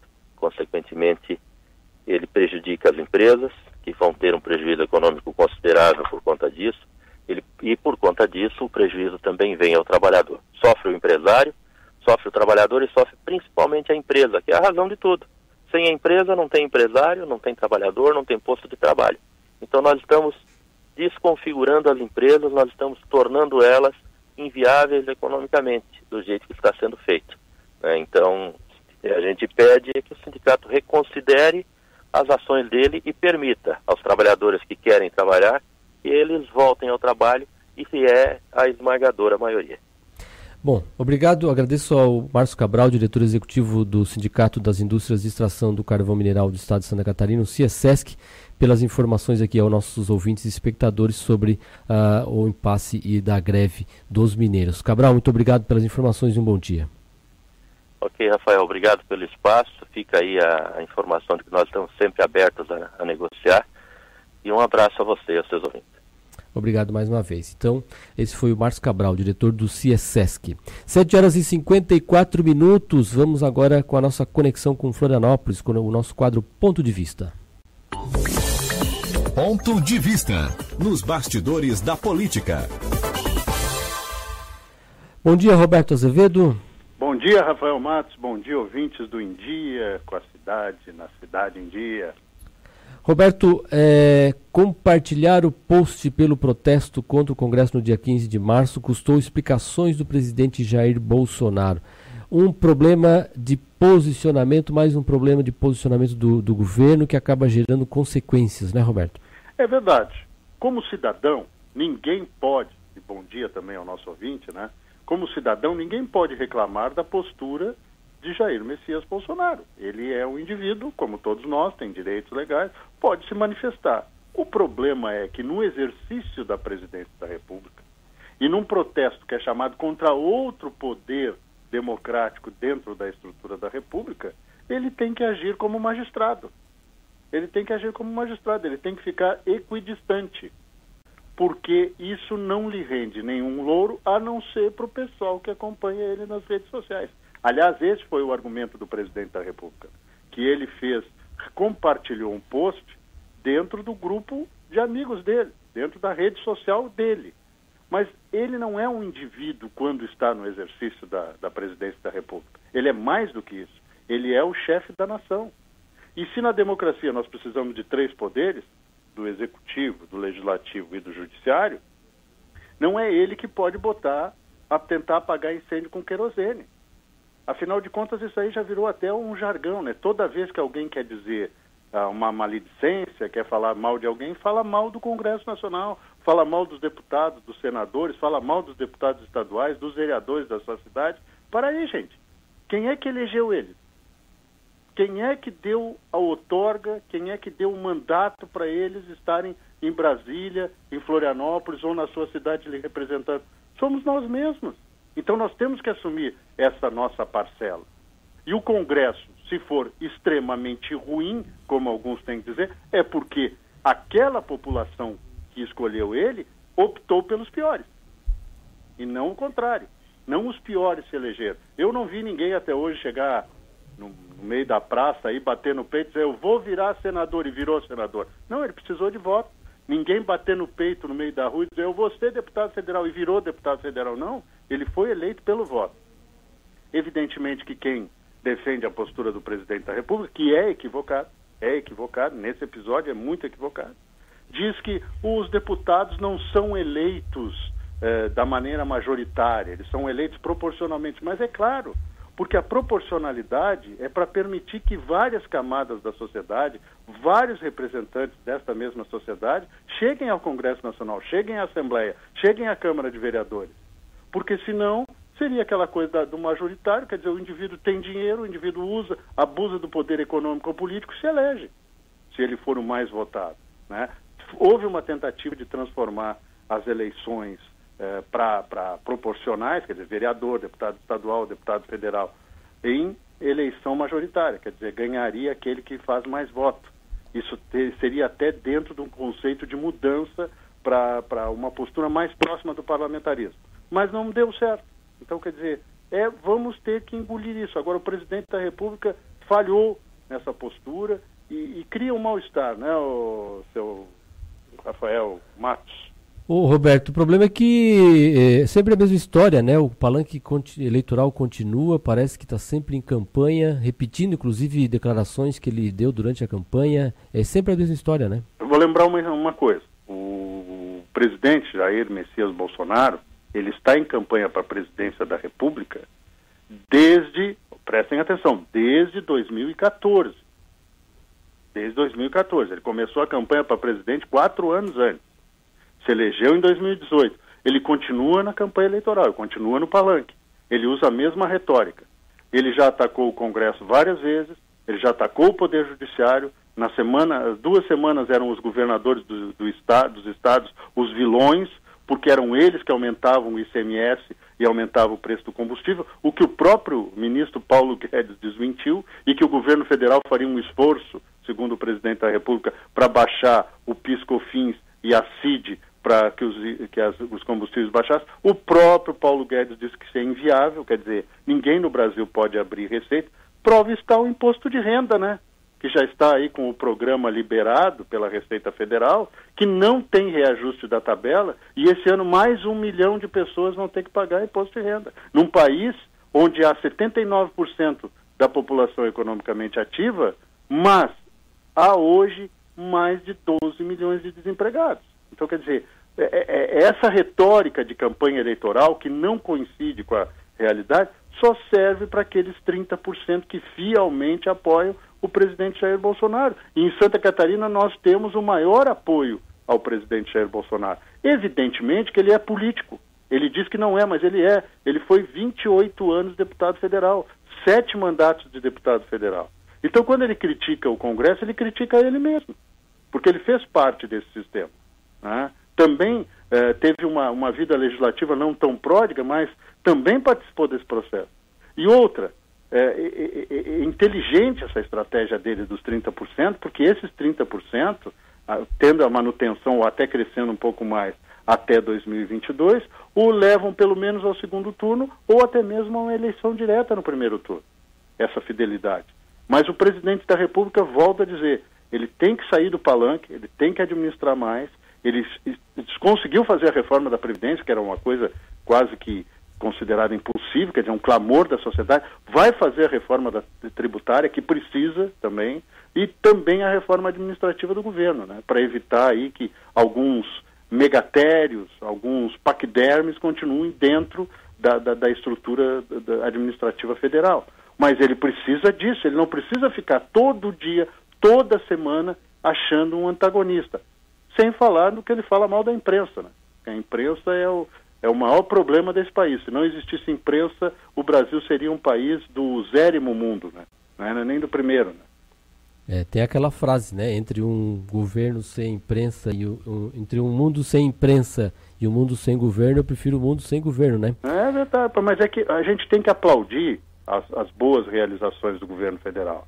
A gente tem que aplaudir essa ideia. O, o presidente da República está cercado de alguns grandes ministros, grandes técnicos. Isso a gente tem que aplaudir. Mas esse lado, manter o palanque eleitoral a todo momento, é um lado que, olha, isso desgasta, isso cria uma crise, quer dizer, para atingir o Rodrigo Maia, outro dia é para atingir o João Dória Júnior, governador de Rodrigo Maia, presidente da Câmara, o outro dia para atingir o João Dória Júnior, governador de São Paulo, o, o Wilson Witzel, o, o, governador do Rio de Janeiro, mas isso é palanque, é, é campanha eleitoral, isso não interessa na presidência. E olha, Jair Bolsonaro está repetindo os passos de Lula, porque Lula também era o eh, da, da, extrema esquerda, quando ele queria se referir à extrema esquerda que o apoiava, ele também criava um factoide e um adversário toda semana.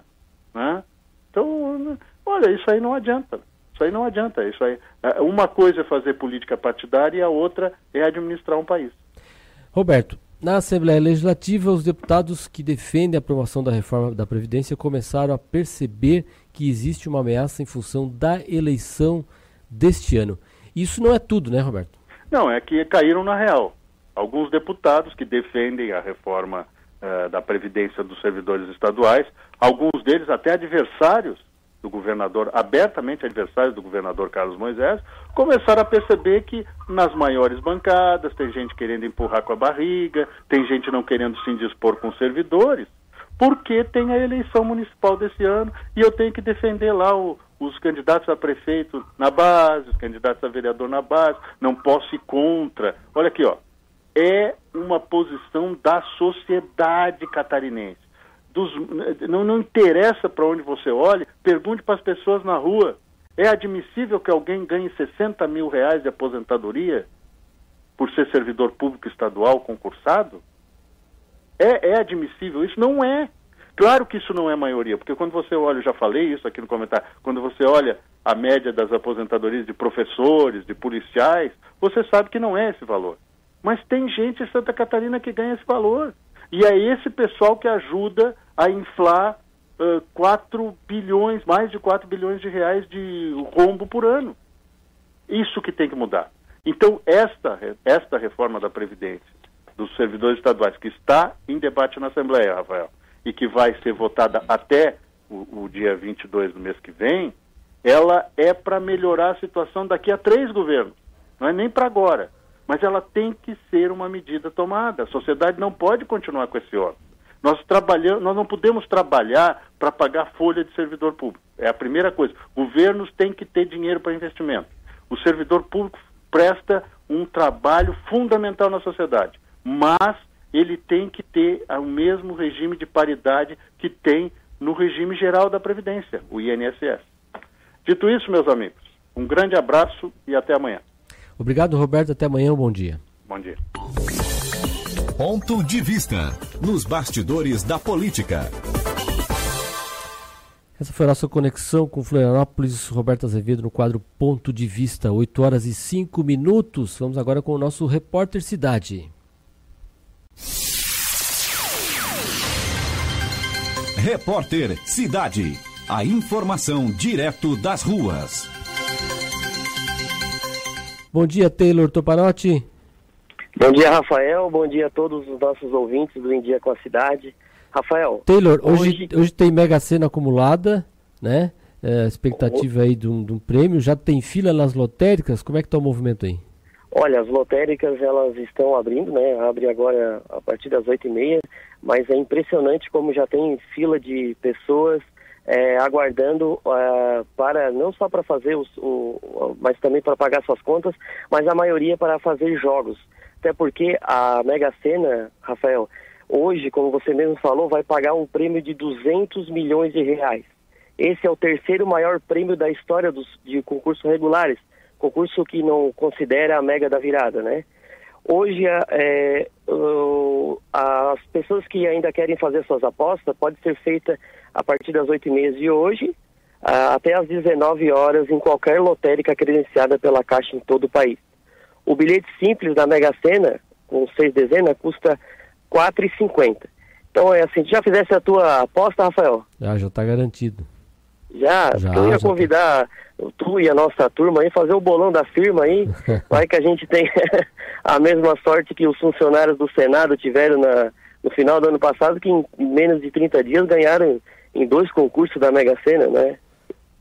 É, mas daí lá o pessoal faz bolão de 150 reais, de 200, de mil e pouco, né?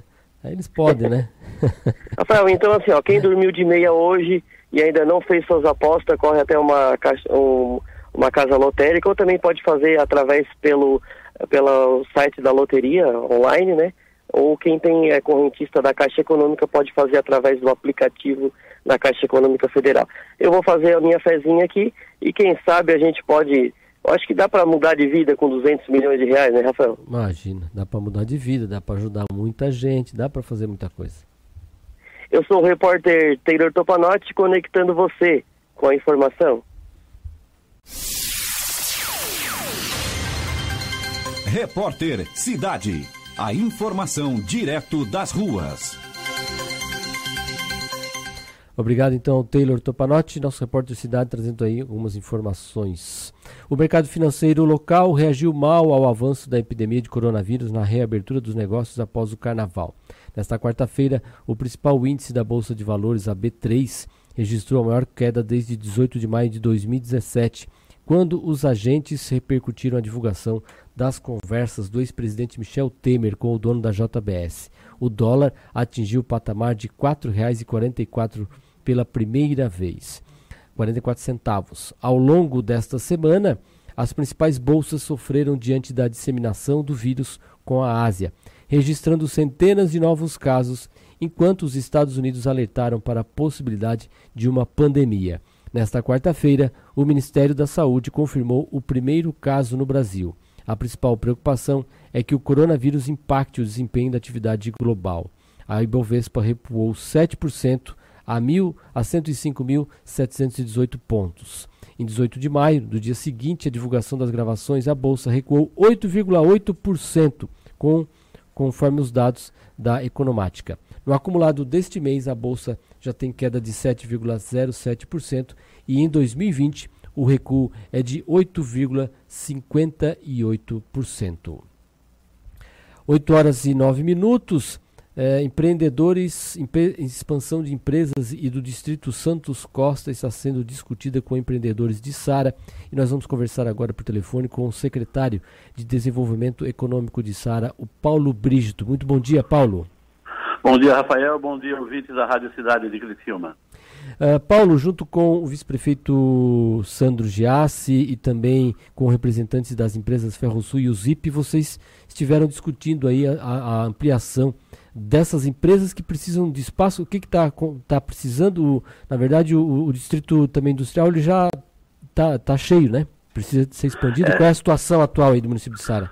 Sim, a realidade, a, essas empresas já estão na Sara já há mais de 10 anos é uma empresa que ela vem num crescimento muito grande e a gente, é, é um apelo do prefeito Muriel, do vice Sandro, sempre que a gente dê atenção especial para essas empresas. Né? A gente sabe que Isara vem num crescimento bastante grande, atraindo novas empresas para cá, a gente tem carinho muito grande para essas empresas que vêm para Isara, mas também nós temos, não podemos perder o foco naquelas que já estão aqui gerando renda e empregos, né? E essas empresas, elas precisam, na realidade, se expandir e onde elas estão, o terreno já não existe mais, elas são todos ocupados.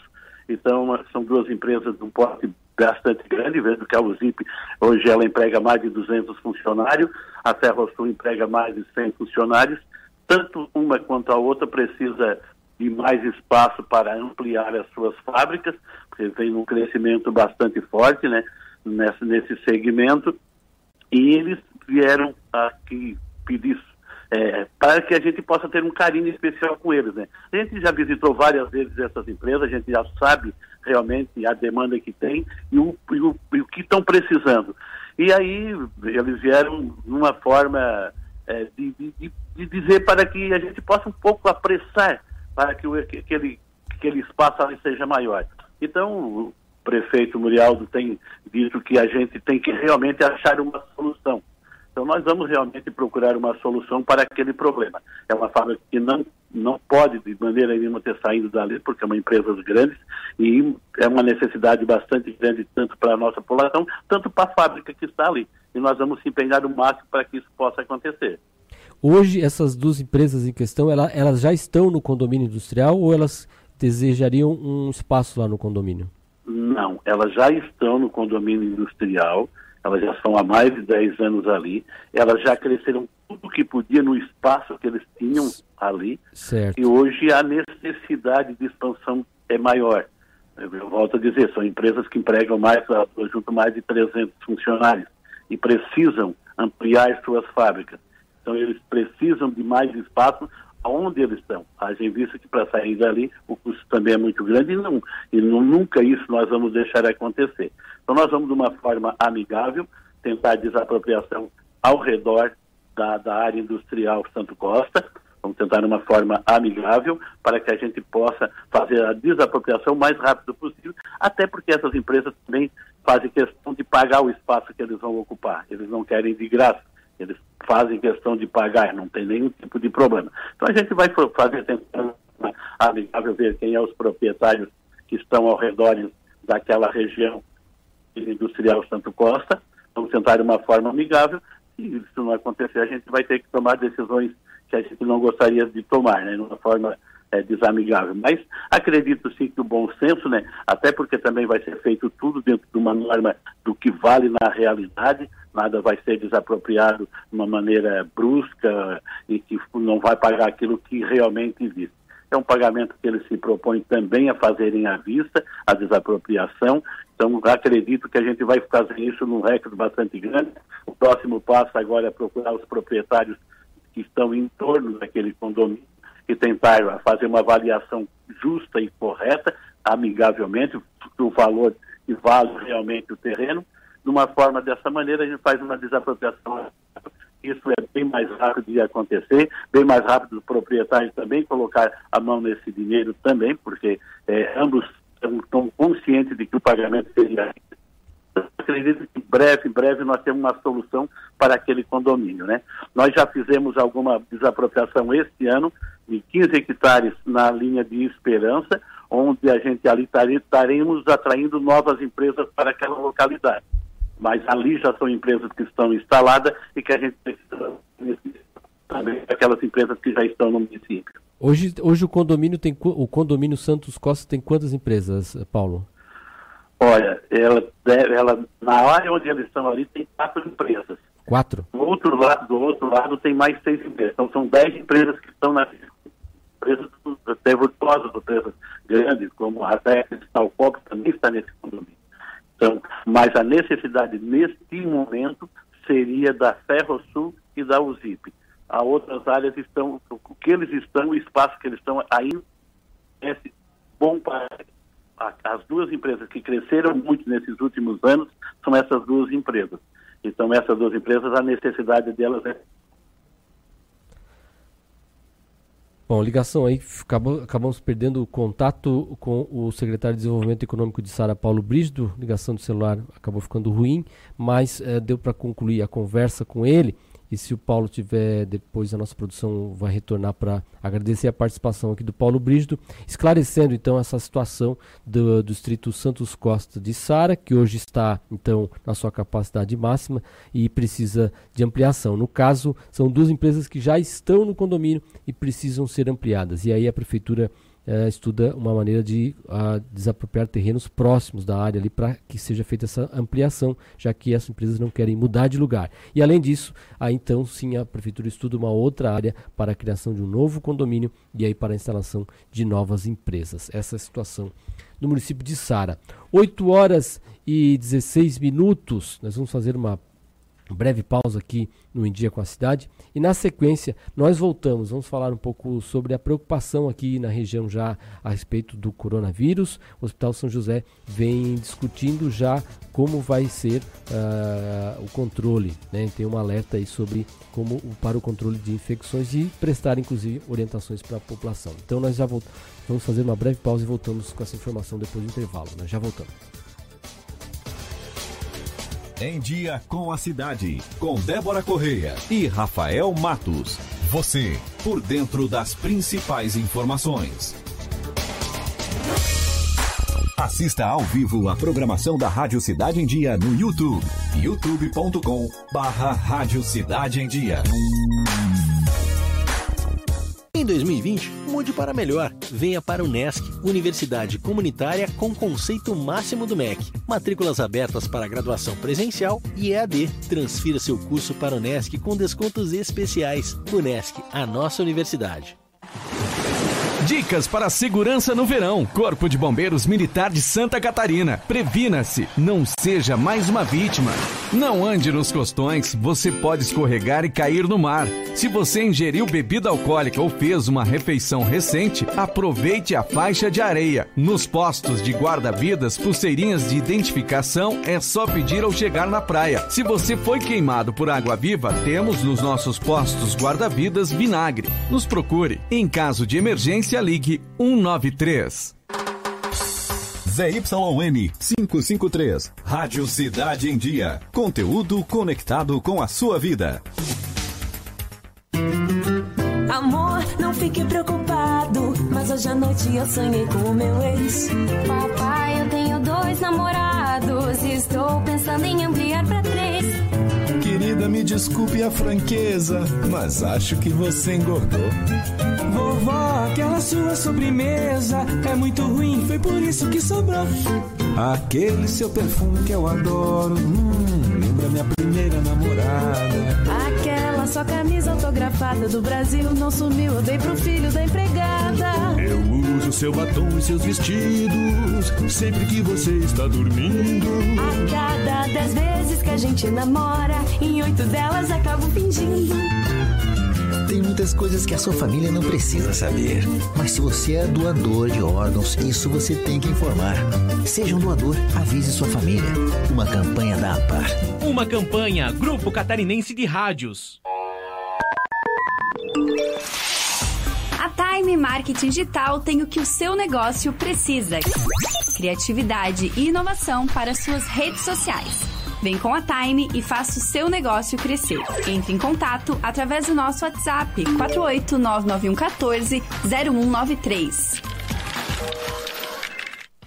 Oi, pessoal. Eu sou Emanuela Justino e de segunda a sexta-feira eu estou junto com a Tereza Carneiro no programa A Casa é Sua, das duas às cinco da tarde. Levamos até você muita informação, música e entretenimento. Então fica ligadinho na 89.1 FM e se inscreva no nosso canal no youtube.com Rádio Cidade em Dia para conferir todos os nossos conteúdos. Além, é claro, de acompanhar as nossas redes sociais, arroba Rádio Cidade em Dia no Facebook, Instagram e Twitter. Rádio Cidade em Dia, conteúdo de qualidade no ar e na palma da sua mão.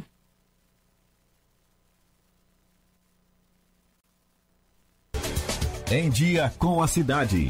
Você, por dentro das principais informações.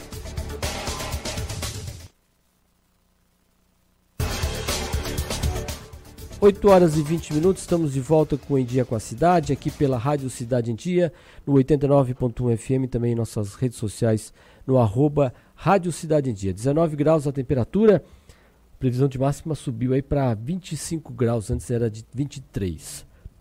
As instituições financeiras consultadas pelo Banco Central reduziram a estimativa para a inflação deste ano, pela oitava vez seguida. Desta vez, a projeção para o Índice Nacional de Preços ao Consumidor Amplo, o IPCA, que é a inflação oficial do país, caiu de 3,22 para 3,20. A informação consta no Boletim Focus, pesquisa semanal do Banco Central, que traz as projeções de instituições para os principais indicadores econômicos. Para 2021, a estimativa da inflação se mantém em 3,75%. A previsão para os anos seguintes também não teve alterações, de 3,5% em 2022 e 2023. A projeção para 2020 está abaixo do centro da meta de inflação, que deve ser perseguida pelo Banco Central. A meta definida pelo Conselho Monetário Nacional é de 4% em 2020, para 2021 a meta de 3,75% e para 2022 de 3,5%. O intervalo de tolerância para cada ano é de um ponto meio percentual para cima ou para baixo, ou seja, em 2020, por exemplo, o limite mínimo da meta de inflação é de 2,5% e o máximo 3,5%. 8 horas e 21 minutos. Então, o vídeo divulgado pelo presidente Jair Bolsonaro e correligionários na terça-feira provocou críticas contundentes do decano do Supremo Tribunal Federal, ministro Celso de Mello, e de políticos de diferentes partidos. Depois das críticas do ministro do Gabinete de Segurança Institucional, Augusto Heleno, ao Congresso, Grupos de direita que apoiam o governo vêm convocando uma manifestação contra o Supremo e o Congresso, o que tem sido visto como ameaças a dois pilares do sistema democrático. Bolsonaro usou sua conta pessoal no WhatsApp para divulgar a alguns correligionários a convocação da manifestação, sem citar o Supremo e o Congresso. Nesta quarta, o presidente reagiu às críticas, dizendo que são ilações. 8 horas e 22 minutos, os poderes legislativo e judiciário do Ceará decidiram, cri decidiram criar uma comissão conjunta eh, para tentar encerrar o motim de parte dos policiais militares do Estado. O grupo será coordenado pelo Ministério Público Estadual e acompanhado pelo Exército Brasileiro. A paralisação chegou ao nono dia nesta quarta-feira e três batalhões permanecem fechados. O motim começou na terça-feira passada quando homens encapuzados, que se identificaram como agentes de segurança, invadiram e ocuparam quartéis, depredando veículos da polícia. Os policiais militares reivindicam um aumento salarial acima do proposto pelo governador Camilo Santana. Bom, e uh, confirmado né, pelo Ministério da Saúde que o primeiro caso de coronavírus é deste homem que foi é, infectado e veio da Itália. Quem tem informações é a Rita Sardi. Coletiva aqui em Brasília, o Ministério da Saúde confirmou o primeiro caso com diagnóstico positivo para o coronavírus. Um homem de 61 anos, morador de São Paulo, deu entrada no Hospital Albert Einstein na terça-feira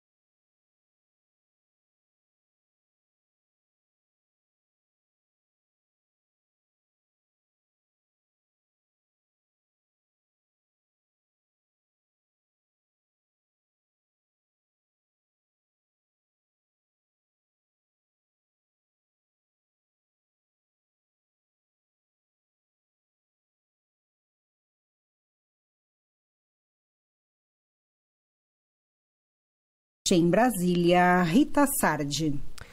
8 horas e 27 minutos e vamos agora, seguindo nesse tema do coronavírus, vamos conversar com o infectologista e diretor técnico do Hospital São José, Dr. Rafael Elias Farias, que está com a gente em contato por telefone. Bom dia, doutor Rafael.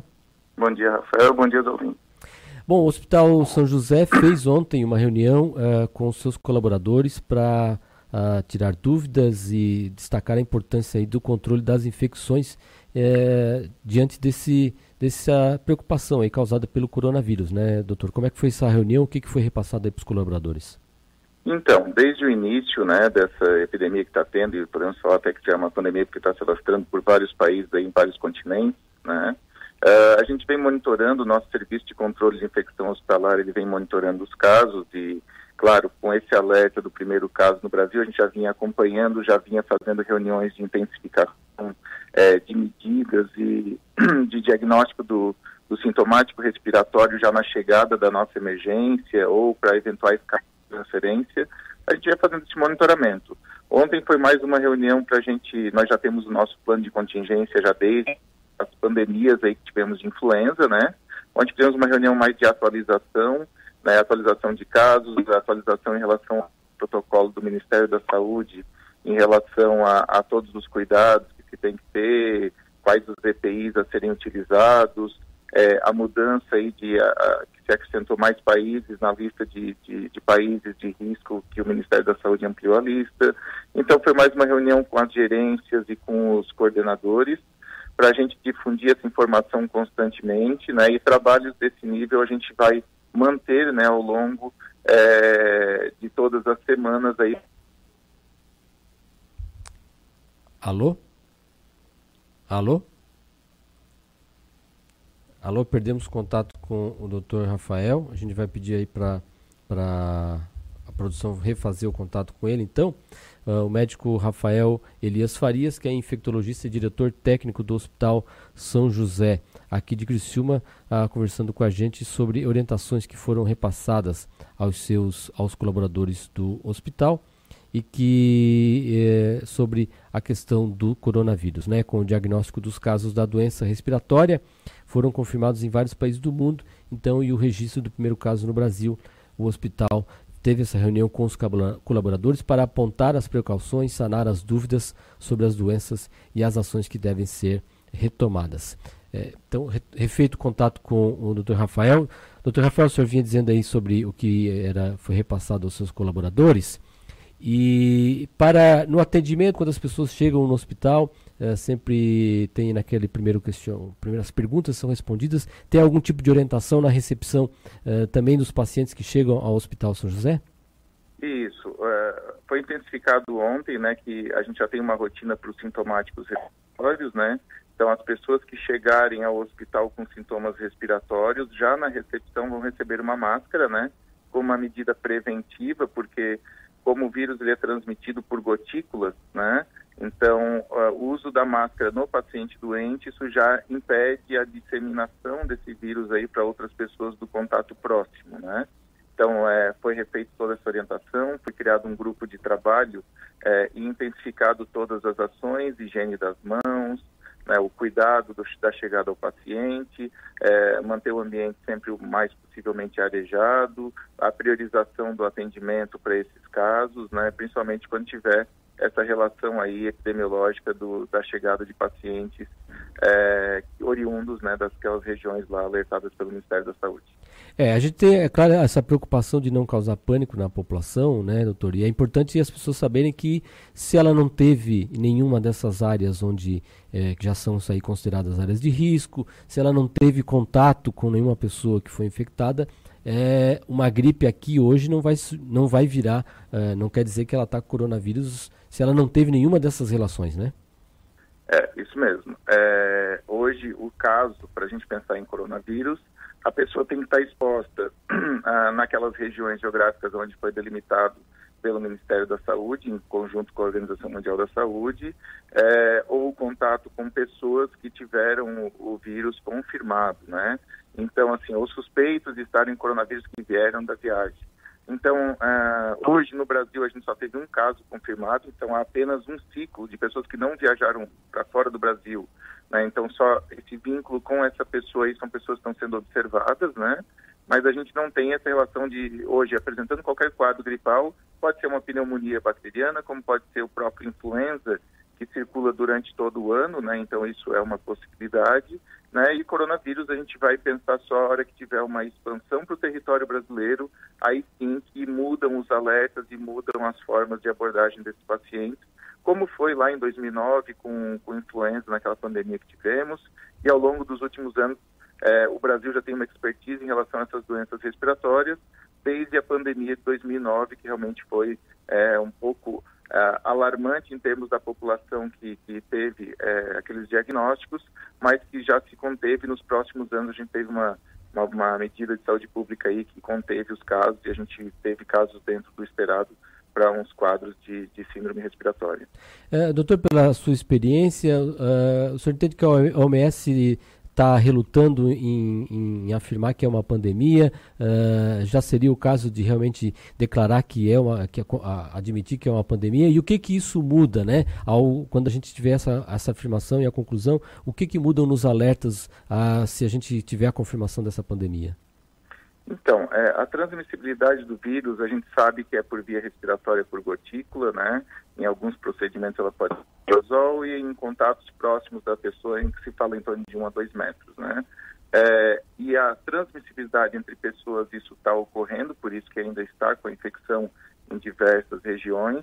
E quando ultrapassa continentes, isso se mantém sustentado, a gente consegue, consegue dizer que isso é uma pandemia. Mais uma definição é, contextual né, de pandemia ou não pandemia, mas a gente sabe que uma infecção que foi oriunda lá na China, ela está ultrapassando territórios, ultrapassando continentes, né? E a sustentabilidade dessa infecção em outros continentes, com poder de, de transmissibilidade, continuidade dessa transmissibilidade para as pessoas é que vai é, definir esse critério exatamente para a gente poder dar, dar, dar o segmento de, de, desse critério e poder realmente afirmar que isso é uma pandemia. Mas como está havendo uma transmissão entre pessoas em diversos continentes, fica o alerta né, para as medidas de cuidados para que a gente não tenha realmente uma disseminação em vários territórios e com isso a gente é, tenha, uh, fuja do controle em relação à doença. Nesse momento é algo que a gente ainda tem tem alguma cautela, não é para alarmar realmente a população, até principalmente no Brasil e na nossa região.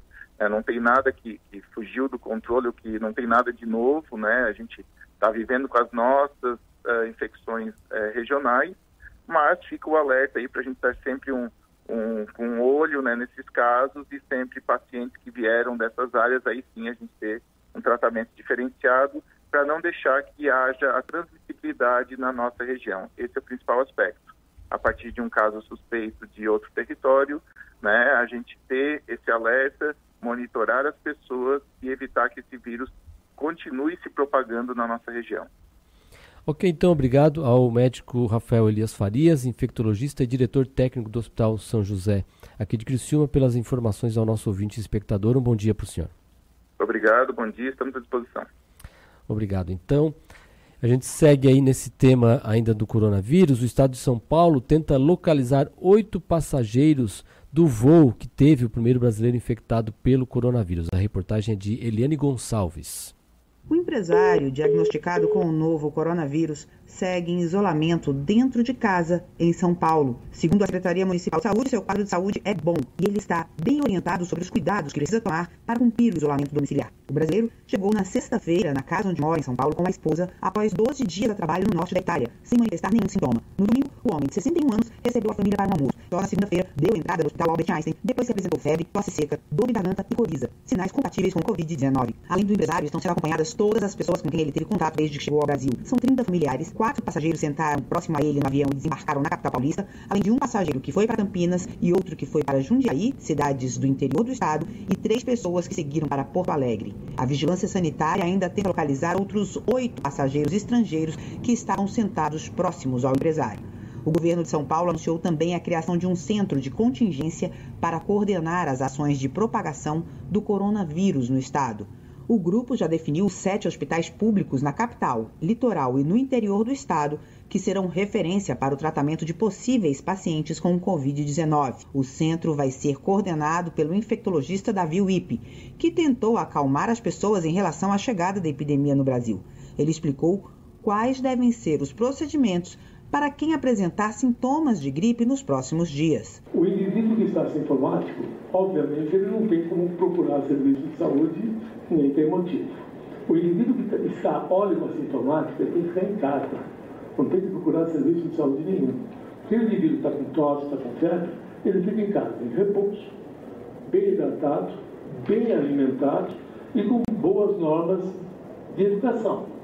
Lavar as mãos antes das refeições, proteger o nariz e a boca quando espirrar, são normas habituais. Já para as pessoas que viajaram nos últimos dias para um dos 16 países que já apresentam casos locais e tiveram sintomas de gripe, a recomendação é procurar imediatamente um serviço de saúde. A diretora de Vigilância Sanitária, Helena Sato, explicou quais sintomas devem ser observados nesses casos. Quem é o caso suspeito?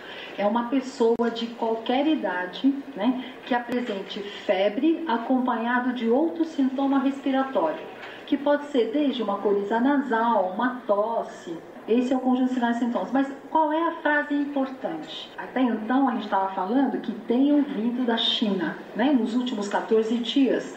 Mas agora, com a ampliação dessa lista, então serão incluídos também repetindo, pessoas com esse conjunto de sinais e sintomas que nos últimos 14 dias tenham vindo, além da China, esse, o, esses outros países inclui, que foram incluídos. Para todas as outras pessoas, a recomendação continua sendo lavar as mãos com frequência e seguir a boa etiqueta de saúde, como proteger a boca na hora de tossir. O estado de São Paulo monitora 11 casos de coronavírus, nove deles na capital mas a Secretaria de Saúde do município acredita que a confirmação do primeiro caso do Covid-19 no país tenha provocado uma corrida aos postos de saúde e esse número possa estar superestimado. Da Nacional em São Paulo, Eliane Gonçalves. Obrigado então, Eliane. 8 horas e 40 minutos. Vamos dar uma pausa no tema aí, coronavírus e falar de política local eleições municipais de Criciúma, segue a movimentação dos partidos. Conosco, uh, agora por telefone, temos o contato com a presidente do Democratas aqui de Criciúma, a, Lisi, a professora Lisiane Tuon. Bom dia, Lisiane. Bom dia, bom dia a todos os ouvintes.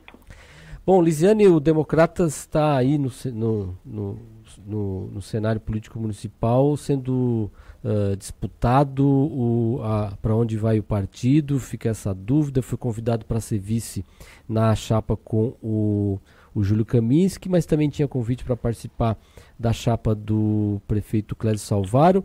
E uma reunião essa semana com a direção estadual definiu aí um rumo. O partido vai tentar emplacar sua vaga como uma candidatura à prefeitura, é isso mesmo? Sim, na realidade nós temos, desde o começo, a ideia do Democratas é estruturar o partido e dar suporte aos pré-candidatos a vereadores, e nessa mesma linha nós continuamos, né? Nós tínhamos o nosso pré-candidato, o, o, Júlio, o Júlio Kaminski, que fez a opção, né, de ir por PSL, nós temos uma, um bom entendimento, até porque nós construímos de forma conjunta nominatas de pré-candidatos a vereadores que estão hoje no Democratas, e para isso, agora o DEM precisa é, também se organizar para ter a sua linha de condução e estar tá na discussão do processo eleitoral, né? Então é nesse sentido que nós vamos caminhar a partir de agora. É, você lembrou bem aí, o partido tinha essa, essa situação que tinha o Júlio como o pré-candidato, acabou o Júlio migrando para outra sigla. Agora, não tendo o Júlio, é, se fala que seria o seu nome. Mas a, a, professora também já disse em oportunidades anteriores que, como estava aí na organização do partido, que, que não seria né, a candidata uh, para essa uh, disputa aí na majoritária. Essa condição muda? Pois então, sabes que eu até lembrei, eu fiz uma entrevista aí com o Ricardo e agora eu falei para vocês aí que eu não, realmente isso é, é, verdade e afirmo, eu não tinha a menor intenção de ser é, candidata a, nessas eleições, eu estava realmente é, nesse, estou nesse processo de organização do partido, mas claro que a gente está na posição hoje que está na chuva para se molhar, né? Então, assim, eu tenho recebido muito incentivo dos pré-candidatos a vereadores, enfim, de várias lideranças no sentido do meu nome. Mas o partido também está aberto, nós temos conversa com mais algumas pessoas que têm interesse em ser pré-candidato a prefeito, né? Então nós também vamos estar tá conversando com outras lideranças. Na realidade, a gente coloca a candidatura, mas na realidade o DEM hoje que é uma posição na majoritária, né? Que nós entendemos que estar na majoritária hoje o partido isso se torna muito importante. Então eu sempre gosto de falar que o partido precisa estar na majoritária, né? Independente de ser o meu nome ou de uma outra pessoa, que o nosso grupo entender que é que seja um bom nome para dar condução e para dar uma resposta para a sociedade e possa contribuir também com o município. Porque eu fico me colocando e, e na, na, na, nas pessoas, no ouvinte que está aí nos escutando, essa questão da, da, da, da organização de partido político ela é importante, mas eu sempre escuto muito as pessoas quando eu saio na rua, quando eu estou no meu trabalho, as lideranças dos vereadores nas ruas, que estão nos bairros, que estão nas comunidades, conversando com as pessoas, o que, que eles trazem para a gente, porque a gente nunca pode esquecer desse foco, que o foco de estar na política, no foco de nós estarmos numa condução de partido, é dar uma resposta para a sociedade. Eu estou no Democratas, porque foi um partido que eu escolhi para estar, justamente porque eu acredito que ele tenha um diferencial e que nós podemos apresentar alguma coisa para a sociedade e não deixando isso nunca em segundo plano e sim em primeiro, que eu acho que isso é importante também a gente falar. É, e nesse, nesse tema, Lise, é, é, independente do nome que o Democratas tiver, o que, que vocês têm, têm ouvido da comunidade, têm ouvido da população que precisa ser levado para a campanha eleitoral em termos de proposta, em termos de temas a serem discutidos? Porque isso é interessante. Questão... A gente está agora falando no momento de nome, né? Nomes é. de partidos aqui e ali, mas na verdade a gente precisa também de projetos, na verdade, independente dos nomes que vão ser. Isso, é, eu é... acho que isso, assim, a, a, as pessoas, independente de nomes, elas precisam também dizer o que, que a cidade precisa, né? A gente acaba acompanhando, eu gosto muito de escutar as pessoas aonde eu estou, né? É claro, como eu sou da área da saúde, trabalho muito com pessoa com deficiência, essa é uma questão muito forte. Outro dia eu estava num programa, eu penso também que a questão da, da do emprego para os jovens é uma coisa que falta muito na nossa cidade, né? A questão do desenvolvimento de tecnologias, nós precisamos reposicionar é, nesse aspecto, né? Que eu vejo todo dia, particularmente na minha, na minha, na minha profissão, trabalhando com muitas pessoas e com jovens, eu vejo que todos os dias há uma angústia muito grande é, da questão do mercado de trabalho, onde trabalhar. Eu acho que essa é uma questão que nós precisamos posicionar a Criciúma. A gente vê uma expansão muito maior no município vizinho do que Içara, do que a própria Criciúma. Nós precisamos é, organizar, nós precisamos qualificar as pessoas, capacitar. Aí eu estava, inclusive, falando com um grupo de profissionais da saúde a necessidade que nós temos que ter uma qualificação melhor da, da rede de atenção básica. Então, são várias, várias questões, assim, né, que acabam chegando na gente. Mas eu, realmente, os pré-candidatos a vereadores também colocam cada um das suas comunidades, as suas necessidades. Essa questão da, dessa necessidade de ouvir mais as pessoas, de ter um foco né? Então, eu penso que é isso, assim, né? A gente, é, o, o, Brasil é organizado em partidos políticos. Eu, particularmente, é, estou na política porque eu acredito que a política é uma mudança, é onde a gente consegue mudar a, a sociedade, mas eu particularmente é, partido é uma necessidade do Brasil, então precisa ter partido político e a gente se organiza em cima de um grupo de partido político e precisa conversar com todo mundo. Mas eu sempre, quando estou nas reuniões, eu digo, a nossa pauta é sempre ouvir as pessoas e apresentar para a sociedade alguma coisa que seja pertinente para mudar a realidade da vida delas porque senão não tem mais objetivo tu estar na política, né? Ok, então obrigado a Lisiane Tuon, que é presidente do Democratas aqui em Criciúma, conversando com a gente sobre o posicionamento do partido que mantém aí a, a, a possibilidade de ter candidato a prefeito ou participar de uma majoritária de alguma composição. Lisiane, muito obrigado pelos seus esclarecimentos aqui para o nosso ouvinte espectador e a gente vai acompanhando com certeza os desdobramentos de todo esse processo. Muito obrigado e um bom Sim. dia. Bom dia, bom dia a todos. Eu fico sempre à disposição. Agora vem muitas conversas, muitas, é, muitas informações e eu fico à disposição sempre para esclarecer as questões ligadas ao democrata. Tá Obrigado. bom? Bom dia a todos. Obrigado e um bom dia, Lisiane Tuon, presidente do Democratas de Criciúma. 8 horas e 47 minutos, vamos fazer uma breve pausa. Na sequência, vamos falar sobre o Criciúma Esporte Clube, a preocupação de algumas instituições aqui na cidade com a marca do clube e o que ela representa para a cidade e região. Nós já voltamos. Em Dia com a Cidade. Você, por dentro das principais informações. Acompanhe a Rádio Cidade em Dia nas redes sociais. Arroba Rádio Cidade em Dia. Estamos no Facebook, no Instagram, no Twitter e no YouTube. Dicas para a segurança no verão. Corpo de Bombeiros Militar de Santa Catarina. Previna-se, não seja mais uma vítima. Não ande nos costões, você pode escorregar e cair no mar. Se você ingeriu bebida alcoólica ou fez uma refeição recente, aproveite a faixa de areia. Nos postos de guarda-vidas, pulseirinhas de identificação é só pedir ao chegar na praia. Se você foi queimado por água viva, temos nos nossos postos guarda-vidas vinagre. Nos procure. Em caso de emergência, ligue 193.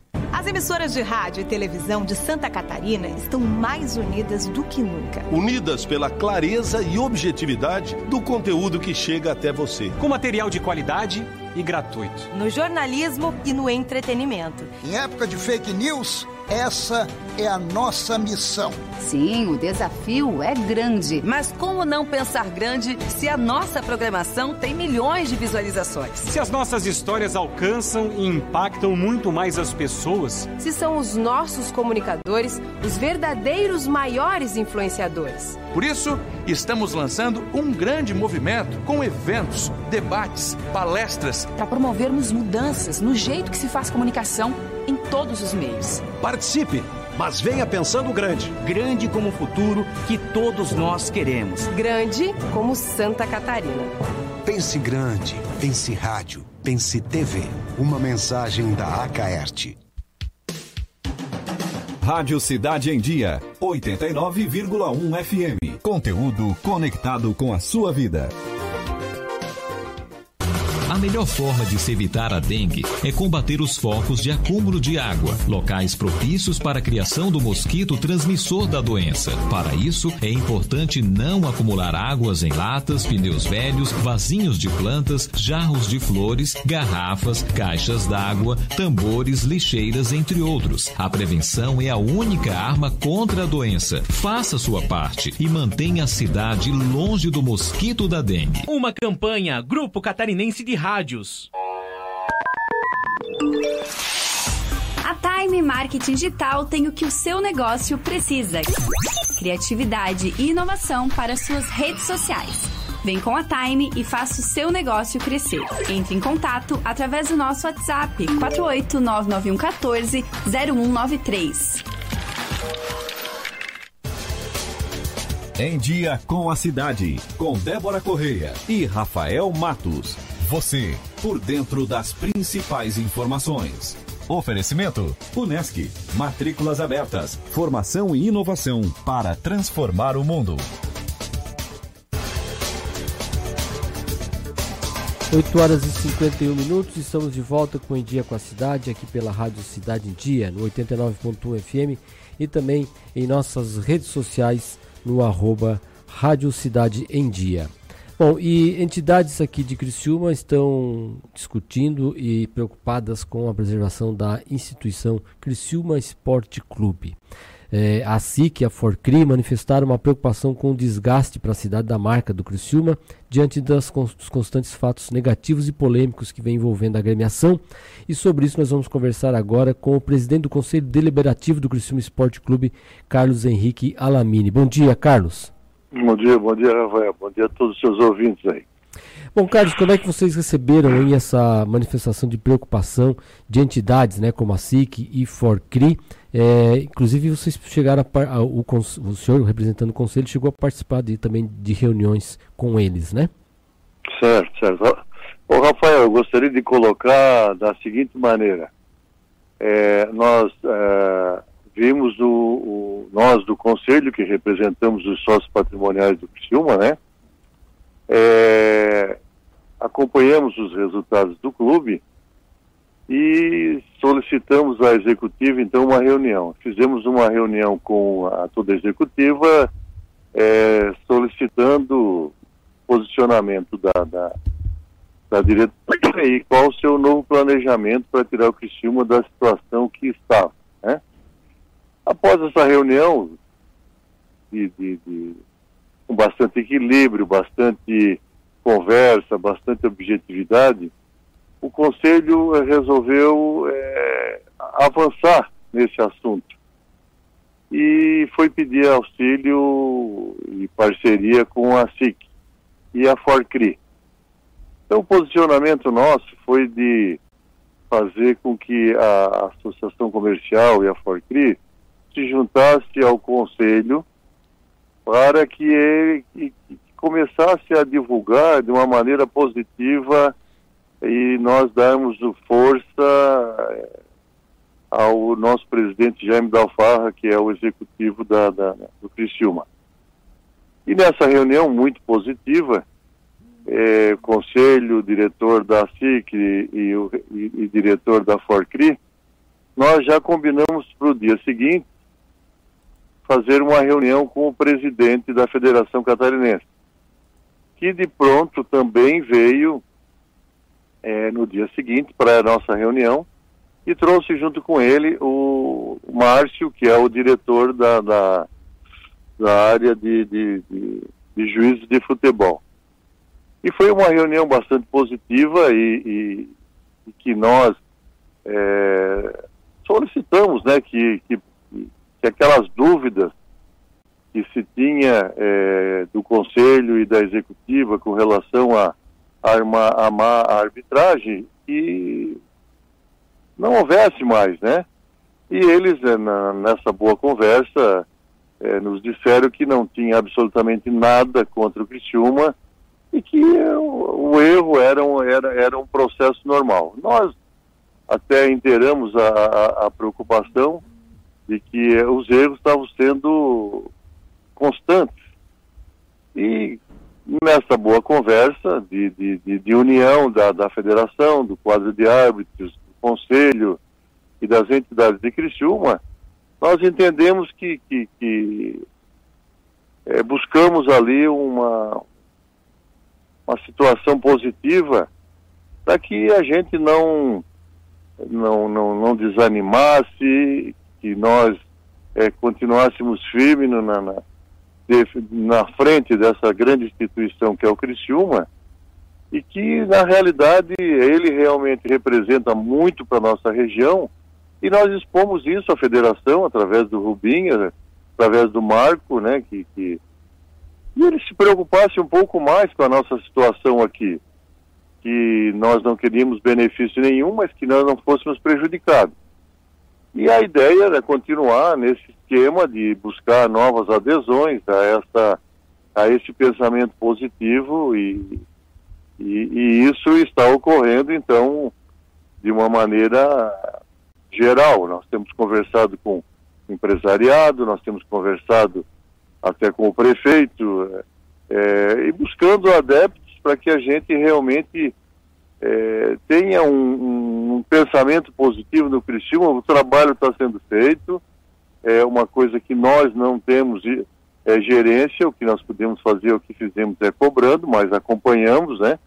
E também estamos aí para dar o equilíbrio para a diretoria executiva para que realmente é, o clube vá à frente.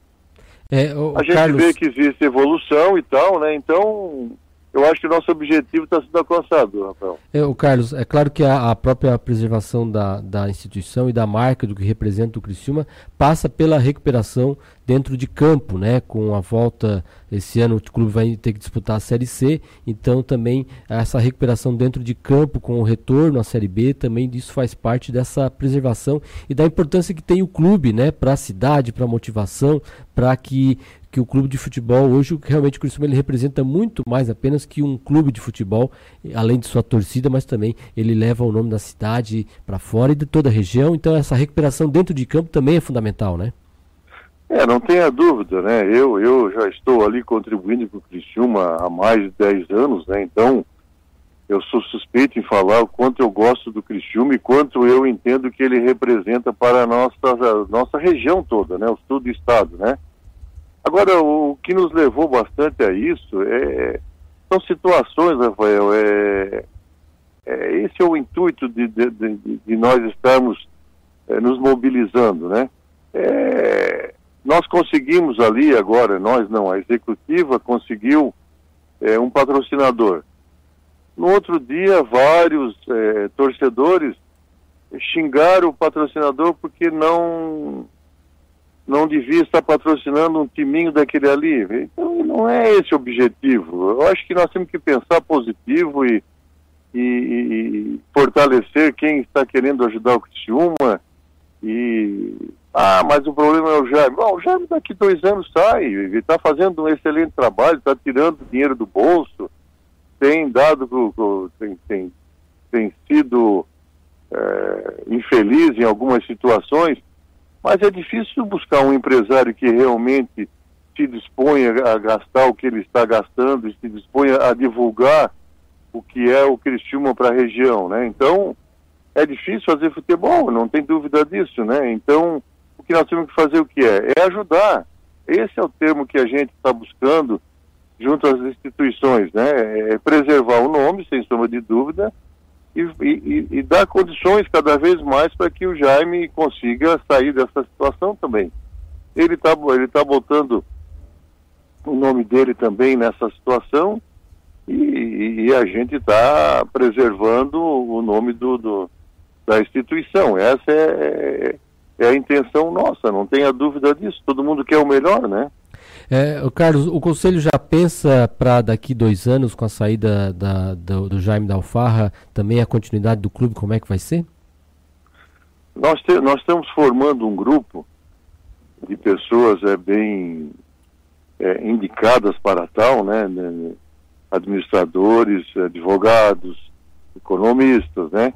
Estão estudando as, moda estão estudando as modalidades que existem de contrato é, hoje, é, na atualidade, né? Porque não sei se, se eu tenho minha, minha, minhas dúvidas é, se nós tivéssemos um presidente com pires na mão, se a gente conseguiria chegar nesse mundo do, do futebol em algum lugar, né? Então, nós estamos estudando quais seriam as alternativas, né, que existem em termos de contrato. A gente viu ali a situação do Figueirense, que foi horrível, né, a parte contratual, né? Então a gente não quer que ocorra isso. Hoje está bem administrado nesse aspecto, né? E Criciúma não tem dívida, o Criciúma está bem, né? O que precisa ajustar é futebol, é o que realmente a torcida quer, sem sombra de dúvida. E nós estamos muito preocupados que ano que vem encerra o mandato do Jaime, né? Não sei se ele vai querer renovar, não sei se o conselho vai, vai mudar um pouco a figura, então nós vamos é, deixar uh, uma base bem forte para o próximo presidente do conselho e diretoria para que tome as, uh, vamos dizer assim, o mais correto possível a, a sequência do Criciúma, né? Ok, então, obrigado ao Carlos Henrique Alamini, presidente do Conselho Deliberativo do Criciúma Esporte Clube, pelas informações aqui para o nosso ouvinte espectador. Um bom dia para o senhor e a gente vai acompanhando com certeza o desdobramento de toda essa situação do Criciúma e torcendo para que a equipe se reerga dentro de, consiga se reerguer dentro de campo, o que vai ser bom para todo mundo. Henrique Alamini, muito obrigado e bom dia. Ok, bom dia, obrigado a você, obrigado aos seus ouvintes, né? E vamos torcer pelo Tigre. É o que importa para nós nesse momento. Obrigado, bom dia. Obrigado e um bom dia. 9 horas e um minuto. Vamos agora contato com o nosso repórter Cidade. Repórter Cidade. A informação direto das ruas. Bom, nós vamos ter que refazer então o contato com o Taylor, que acabou recaindo aqui. O Taylor vai falar da Polícia Rodoviária Estadual. Uh, e antes então do Taylor, eu vou pedir para o para o Sandro rodar então o boletim 13, Sandro, que é o número de pessoas. Voltou o Taylor? Ah, tá de volta então. Taylor Toparotti fala direto da Polícia Rodoviária Estadual, trazendo informações aí do balanço a respeito das rodovias nesse período de carnaval. Contigo, Taylor. Muito bom dia, Rafael. Bom dia a todos os nossos ouvintes do Em Dia com a Cidade. Estamos de volta à programação e dessa vez para falar da Operação Alegria, que a Polícia Militar Rodoviária Estadual eh, divulgou o saldo na tarde de ontem sobre essa operação que teve início na sexta-feira e terminou nas na 8, eh, 8 horas da manhã de ontem. E também para quem nos acompanha pela pelas nossas multiplataformas, vê que a gente está ao vivo aqui da Polícia Rodoviária é, Estadual, é, diretamente da rodovia Paulino Búrigo. Está aqui comigo o Zanoni, ele que está é, é, aqui representando a Polícia Militar Rodoviária, que irá falar com a gente sobre esse saldo. Muito bom dia. Bom dia, Taylor. Bom dia a todos os ouvintes. Sobre o saldo, a Polícia Rodoviária Estadual teve comemorações pelo feito positivo, né? Sim, isso. A Polícia Rodoviária Estadual tem se empenhado aí durante esses dias de feriadão, conhecido como feriadão de carnaval, e o saldo tem sido expressamente positivo. É tanto aí nas, durante as abordagens, né, abordagens aí no combate à criminalidade e principalmente também as infrações de trânsito. Nosso saldo positivo tem sido principalmente é, referente às grandes viagens realizadas por familiares e nessas ah, conseguimos aí é, expor a nossa segurança, principalmente no quesito acidente de trânsito. Tivemos alguns acidentes com danos materiais, também poucas é, eventualidades, mas o nosso maior alegria, nossa expressão mesmo, foi no saldo positivo quanto a acidentes sem vítimas fatais. Esse é o segundo ano consecutivo, né, Zanoni, sobre é, com esse mesmo saldo, sem vítimas fatais, né? Isso, isso tem provado aí o quanto a Polícia Rodoviária Estadual, Militar Rodoviária Estadual tem se empenhado e isso tem é, sido visto pelos motoristas, tanto aqueles que confiam e também quanto aqueles que têm sido aí se afugentado da nossa fiscalização. Por outro lado, tivemos um saldo um pouco mais elevado no que se refere à questão do álcool, mistura do álcool com ah, a direção, né? Isso, isso em relação ao ano passado, foi o poder de fiscalização maior desse ano ou o motorista mesmo, com toda essa fiscalização, eles ainda não tem, estão tendo a consciência de dirigir sem o efeito do álcool? Podemos, uh, podemos uh, citar que tem sido uma mistura dos dois. É, os, o efetivo policial tem se empenhado ainda mais. Temos aí algum reforço do pessoal que trabalha durante o expediente. Temos um, alguma, uns policiais também que tiraram, bem dizer, quase que dobrado os seus horários de serviço.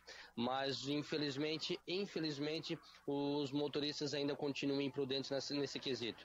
É, tem sido aí feita muitas recusas, tem sido feito aí é, quase 700 é, testes de alcoolemia sendo aí que 23 é, se recusaram a fazer o teste de bafômetro, né, o etilômetro, e apenas desses quase 300 aí, apenas 11 deram saldo positivo aí contra a embriaguez. Tem sido é, intensificado durante a Operação Alegria, mas isso né? Enfatizo que isso não acabou com a Operação Alegria. Nós continuamos a fiscalizar e a penalidade é alta, a autuação, o valor é, dessa penalidade também é alto. Sobre as, as, os efeitos da, da operação, o poder de fiscalização foi feito naquelas áreas onde a questão da ultrapassagem é, indevida é maior e aí foi o poder de fiscalização da Polícia Rodoviária esteve presente fazendo as operações nesses lugares, né? Sim, tanto em lugares aí com ultrapassagens proibidas, quanto locais com ultrapassagem proibida e perigosas, principalmente em curvas, aclives e também na fiscalização de velocidade como na via rápida, como já tem sido expressado em alguns outros canais de comunicação. É, temos intensificado a fiscalização ali naquela rodovia e agora na creio eu, na sexta ou no sábado, é, foi visto e flagrado um veículo a 175 por hora nessa rodovia. Rafael e ouvintes, a gente acabou de abordar a questão do coronavírus e às vezes a gente se a, fica alarmado com casos é, de pessoas com vírus mor morrendo por conta de outra. Mas a gente esquece que beber e dirigir no Brasil mata mais do que qualquer outro vírus, né? Então a gente agradece a gentileza da entrevista do policial rodoviário Zanoni aqui, que gentilmente atendeu nossa equipe de reportagem. E com isso, Rafael, a gente encerra a Operação Carnaval e mais o, o poder de fiscalização da Polícia Rodoviária Estadual ainda está nas ruas. Eu sou o repórter Cidade Taylor Topanotti, conectando você com a informação. Esse foi o repórter Cidade, então, Taylor Topanotti. Repórter Cidade. A informação direto das ruas. Obrigado então ao Taylor pelas informações e daqui a pouquinho vereadores vão transferir a votação do projeto dos ACTs, assunto que nós vamos abordar daqui a pouquinho. Nós já voltamos. Em dia com a cidade. Você por dentro das principais informações. Rádio Cidade em Dia. Conteúdo na palma da sua mão. Acesse www.radiocidadeemdia.com.br. Em 2020, mude para melhor. Venha para o NESC, Universidade Comunitária com conceito máximo do MEC. Matrículas abertas para graduação presencial e EAD. Transfira seu curso para o NESC com descontos especiais. O NESC, a nossa universidade. A Audi Center Criciúma convida você a se surpreender com a tecnologia de amanhã hoje. Nesse mês, condição exclusiva com preço de 2019. Audi A5 S-Line de 248.990 por 219.990. Venha tomar um café conosco e aproveite para fazer um test drive. Audi Center Criciúma, Avenida Gabriel Zanetti, 1480 Ceará. Fone 3443-6664. No trânsito de sentido à vida. ZYN 553. Rádio Cidade em Dia. Conteúdo conectado com a sua vida. As emissoras de rádio e TV de Santa Catarina reforçam e defendem a reforma da Previdência Estadual e nos municípios. O prazo final é 31 de julho, em cumprimento à legislação e às alterações aprovadas no ano passado. Sem recursos, estados e municípios não terão como pagar inativos nem investir em saúde, educação e segurança. É hora de Santa Catarina estar ao lado deste novo Brasil. A reforma da Previdência é urgente. Esta é uma bandeira da Acaerte. A melhor forma de se evitar a dengue é combater os focos de acúmulo de água, locais propícios para a criação do mosquito transmissor da doença. Para isso, é importante não acumular águas em latas, pneus velhos, vasinhos de plantas, jarros de flores, garrafas, caixas d'água, tambores, lixeiras, entre outros. A prevenção é a única arma contra a doença. Faça sua parte e mantenha a cidade longe do mosquito da dengue. Uma campanha Grupo Catarinense de Rádios. Oi, pessoal. Eu sou Márcio Mariano e estou aqui na Rádio Cidade em Dia, de segunda a sexta-feira, no programa Boa Noite Cidade. Aguardo vocês a partir das 20 horas, abrindo espaço para as notícias dos bairros, entrevistas com líderes comunitários, lideranças políticas e muito mais. Então, sintoniza aí no 89,1 FM e segue a gente no youtube.com barra Rádio Cidade em Dia para assistir todos os nossos conteúdos. Não esquece de acompanhar nossas redes sociais, arroba Rádio Cidade em Dia no Instagram, Facebook e Twitter. Rádio Cidade em Dia, conteúdo de qualidade no ar e na palma de sua mão. Em Dia com a Cidade, com Débora Correia e Rafael Matos. Você, por dentro das principais informações. 9 horas e 10 minutos, estamos de volta com o Em Dia com a Cidade, aqui pela Rádio Cidade em Dia, no 89.1 FM, também em nossas redes sociais, no arroba Rádio Cidade em Dia, 21 graus a temperatura. Quero mandar um alô aqui para o Wilson Schaumbeck, que nos acompanha ouvindo o programa de Estação Cocal. Vamos agora falar sobre a votação do projeto sobre os processos seletivos que acabou sendo transferido. Ontem uma, tivemos, tínhamos uma, uma, uma, uma sessão extraordinária na Câmara de Vereadores para votar esse tema, mas o processo, o projeto acabou tendo a sua votação adiada. E sobre isso a gente conversa agora por telefone com o vereador Ademir Honorato. Bom dia, Ademir. Bom dia, Rafael Matos, a você e todos os seus ouvintes do Em Dia com a Cidade. Bom, da de... Cidade em Dia. Da Cidade em Dia, isso mesmo. Ademir, ontem de manhã a gente inclusive ouviu uma professora ACT que trabalhou no ano passado em Criciúma e esse ano não trabalhou porque por causa dessa, esse, dessa situação de que não poderiam ser renovados os contratos e aí contestando nessa né, situação de que iria ser votado na Câmara um projeto para que pudesse ser renovados os contratos da área da saúde. E aí na sessão vocês decidiram pelo adiamento, como é que o que aconteceu? Como é que ficou isso? Perfe perfeitamente. Bom, é, é, o problema foi a quarentena, né? De um TAC, um termo de ajuste de conduta que foi feito em 2016, assinado pelo prefeito, e logicamente isso é, é, é uma sequência, né? Então, é, esse termo de ajuste de conduta, com essa quarentena, ela dizia e proibia as pessoas de ser recontratadas só uma vez e não duas. Né? Então, o, o, é, esse projeto, o PE003, que foi mandado nessa sessão extraordinária, ele, ela mexe-se na Lei 6856. Essa Lei 6856, ela trata da, de, dos assuntos da saúde, da educação, da infraestrutura e da, da área da assistência social. É, ela mexe todos. Então, o que que nós, é, até no termo que a, que a juíza, a doutora Carol, é, colocou, é, mexe no. fala do princípio de isonomia. Então, nós não podemos ser isonômicos. É, o porquê. Bom, aí, vamos lá, aí foi só para a saúde, por que não para a educação?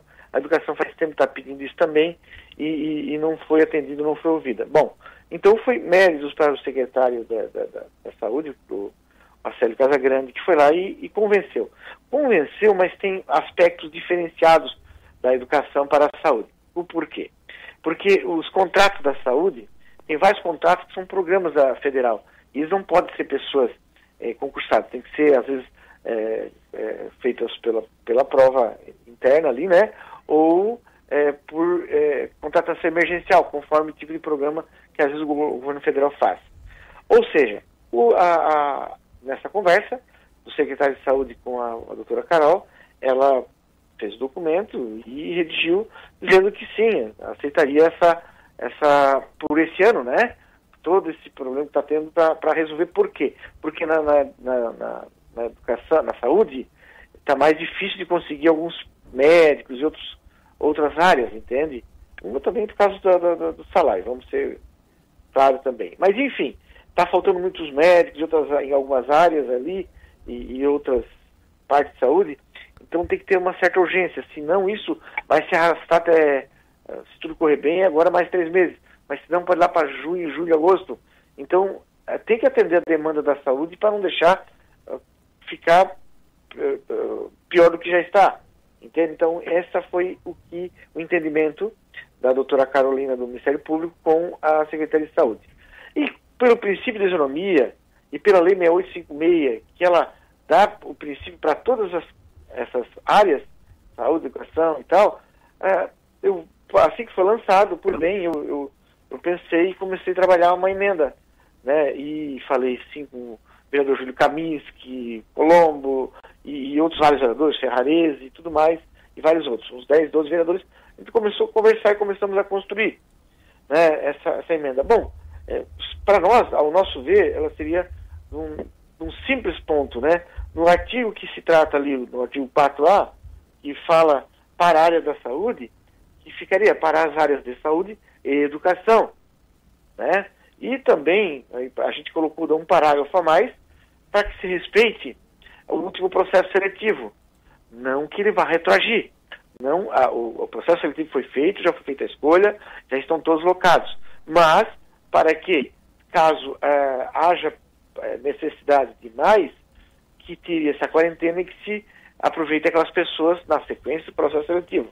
Lógico, caso salvo de renúncia formal e o candidato não querer participar, né? Não querer ir, né? já tenha achado outro emprego e tal, né? Porque nós temos que pensar na, na, nessas pessoas, que uma parte são, são famílias inteiras que tinham seus planejamentos, tiveram é, prestações, às vezes compraram um carro, ou a própria subsistência da família, alimentação, tudo, eles tinham uma programação e eles ficaram agora a ver navios. Tem famílias que, que, que não conseguiu emprego em outras cidades de professor para né, dar aula, a CT.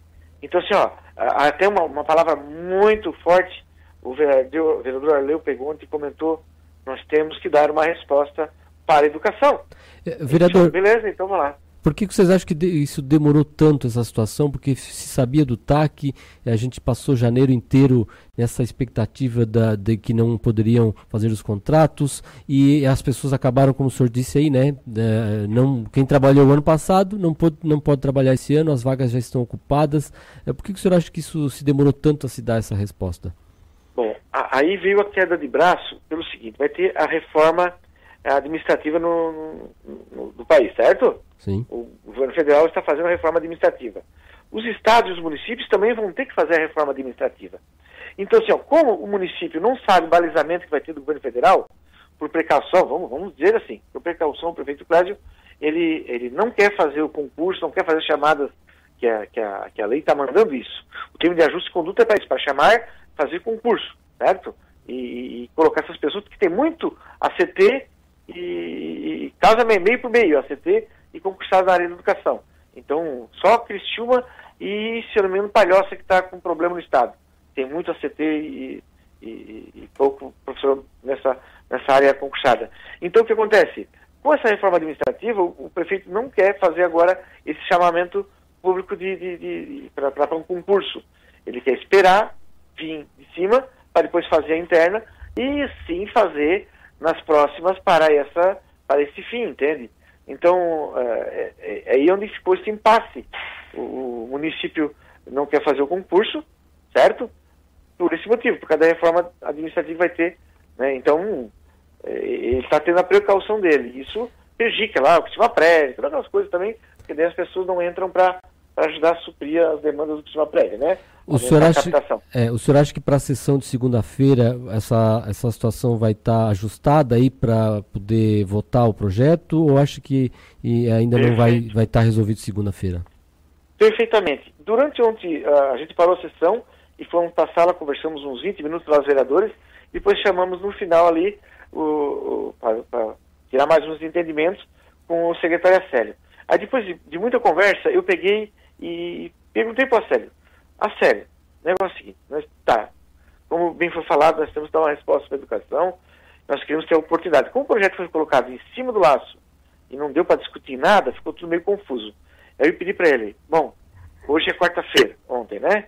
É, se esse projeto for colocado para votação segunda-feira, teria algum problema em a gente apreciar ele segunda-feira, ter mais dois dias para nós, vereadores, fazer uma comissão é onde que daí o vereador Júlio Caminhos que tal, e ofereceram, não, vamos fazer uma comissão e vamos até, uma comissão de vereadores, vamos até a doutora Carolina. E isso assim foi acordado. O Acélio disse de pronto, não, tudo bem, pode ser segunda-feira. É, melhor se resolva até segunda-feira, para que não fique se arrastando até setembro, outubro, e por não dar mais por causa da época da eleição, e vai para novembro e vai dar um problemão sério na saúde, nas contratações e tudo mais. E assim ficou resolvido. Ele disse que poderia sim para segunda-feira, Aí já ontem mesmo o vereador Júlio Kaminski e, e os advogados da Câmara, eles é, entraram em contato, fizeram contato com a, com a doutora Carolina e já está marcado para amanhã à tarde. Só falta ver o horário que a gente vai. Aí vai uns dois, três vereadores da Comissão de, de Educa Saúde e Educação e a princípio também fui convidado, como estava eu, estava preparando a emenda, né? Eu, o Kaminski e eu convidei o Arleu para ele também, porque ele, como secretário de governo, passou por essa parte toda aí do inicial, então é, é necessário que, que, ele vá também. Lógico. Então amanhã é, vai ser dado essa conversa nossa para ver se conseguimos para esse ano até, não é, não é fácil convencer a, a, doutora, é demonstrar a realidade. Temos esse, esse caso da, da reforma administrativa do país. É, vamos uh, relaxar, vamos uh, flexibilizar esse ano e o ano que vem se, se, se torna a conversar devido à reforma, né, vamos tentar convencê-la a isso e nós ver o que podemos fazer de melhor para a educação nesse momento na, na, na, com ela e com os vereadores. Apesar, além né, do, nós, vereadores, temos a prerrogativa de decidir. Mas a gente quer fazer um negócio sucinto, bem, bem colocado, tanto com espaço municipal quanto com a Procuradoria. Temos que respeitar o TAC, né? Lei se cumpre. Ok, então obrigado ao, ao vereador Ademir Honorato, Honorato, vereador do MDB de Criciúma, esclarecendo para a gente a situação sobre a votação desse projeto. É, obrigado pelas informações aqui para o nosso ouvinte e espectador. Um bom dia para o senhor. A gente volta com certeza a conversar na semana que vem para saber o desdobramento de toda essa, desse, essa ação aí. Muito obrigado e um bom dia para o senhor. Ok, Rafael Matos, muito obrigado a você e a todos os ouvintes aí em dia com a cidade da cidade em dia. Um abraço. Obrigado. Um abraço. Esse foi o vereador Antônio Honorato. Aí, sobre a questão do projeto para a regularização dos ACTs, permitir a renovação de contrato com os, os ACTs da área da saúde, mas agora a, vai se rever também, tentar a inclusão dos servidores da educação. Lembrando que as vagas já foram preenchidas, então isso seria para quem ficou de fora e eventual, eventualmente abertura de novas vagas voltar a se poder é, é, escolher aqueles que já trabalharam no ano passado. 9 horas e 22 minutos. A temperatura já está em 22 graus aqui nessa sexta-feira. Quinta-feira amanheceu com geadas e temperaturas baixas em Irupema. Tivemos quase é, um pouco abaixo de um grau, né? 0,98 aqui por volta das 6 da manhã, segundo a Epagre Cirã. E São Joaquim foram 5 graus Celsius, teve geada e fraca isolada. O dia a previsão é de tempo seco com sol em todas as regiões e poucas nuvens. Ao longo do dia, a temperatura vai chegar no máximo aí de 25 graus graus, é 26 é a previsão até agora. 9 horas e 23 minutos. O crescimento dos serviços de carona como Uber e Lyft está aumentando a poluição e o congestionamento urbano nos Estados Unidos, segundo um estudo divulgado pela Union of Concerned Scientists. As emissões de gases poluentes aumentaram em 69% por conta desses aplicativos. Os especialistas acreditam que esse crescimento se deu porque as pessoas passaram a utilizar mais os veículos cadastrados nos aplicativos em vez de optar por transporte público, bicicletas ou outras formas de locomoção. Em resposta à pesquisa, representantes da Uber afirmaram que a empresa quer fazer parte da solução para os problemas de poluição. 9 horas e 23 minutos. Nove países, dentre eles Estados Unidos, Canadá, Chile, México e Alemanha, pretendem banir os chamados tratamentos de cura à população LGBT+, segundo a Associação Internacional de Lésbicas, Gays, Bissexuais, Trans e Intersex. Essas terapias são baseadas na crença de que não ser homossexual ou cisgênero é um problema de saúde mental que precisa ser curado. Por mais que a própria Organização Mundial da Saúde, a OMS, não classifique os membros da comunidade LGBT como doentes, apenas Brasil, Equador e Malta proíbem as chamadas terapias de conversão. Por aqui, elas são vetadas por serem consideradas ineficazes e prejudiciais à saúde mental dos que são condicionados a segui-las. De acordo com a, a ILGA, em tratamentos como esse com as pessoas uh, LGBT, incluindo crianças, são submetidas a abusos como lobotomia, castração e até recondicionamento masturbatório. A intenção de quem conduz essas terapias é recondicionar a orientação sexual ou mudar a identidade de gênero dos pacientes. 9 horas e 25 minutos, uma mulher que trabalha como guia de ônibus de turismo no Japão pegou o novo coronavírus por duas vezes. A informação foi divulgada pelo governo da província de Osaka, no oeste do país, segundo a agência Reuters. A mulher, que tem por volta de 40 anos, fez o teste pela segunda vez na quarta-feira após ter dor de garganta e dores no peito. A primeira vez em que a guia de turismo foi infectada foi no fim de janeiro. Ela ficou internada e recebeu alta do hospital em 1 de fevereiro. Embora esse seja o primeiro caso conhecido no Japão, infecções reincidentes foram relatadas na China, onde a doença se originou no final de 2019. 9 horas e 25 minutos e com essa informação nós fechamos a edição de hoje do Em Dia com a Cidade. Nós voltamos na programação amanhã, a partir das 6 e meia da manhã. Muito obrigado por sua audiência, que é muito importante para nós. Na sequência, vem o programa cotidiano com Eduardo Maciel. Esta vida é cheia de, de obstáculos e oportunidades. Tem gente que fica com os obstáculos e outras com as oportunidades. E eu agradeço a oportunidade de poder acordar todos os dias para estar aqui com vocês. Então, até amanhã, seis e meia da manhã. Tchau. Você ouviu Em Dia com a Cidade, com Débora Correia e Rafael Matos. Você, por dentro das principais informações. Oferecimento: Unesc. Matrículas abertas. Formação e inovação para transformar o mundo.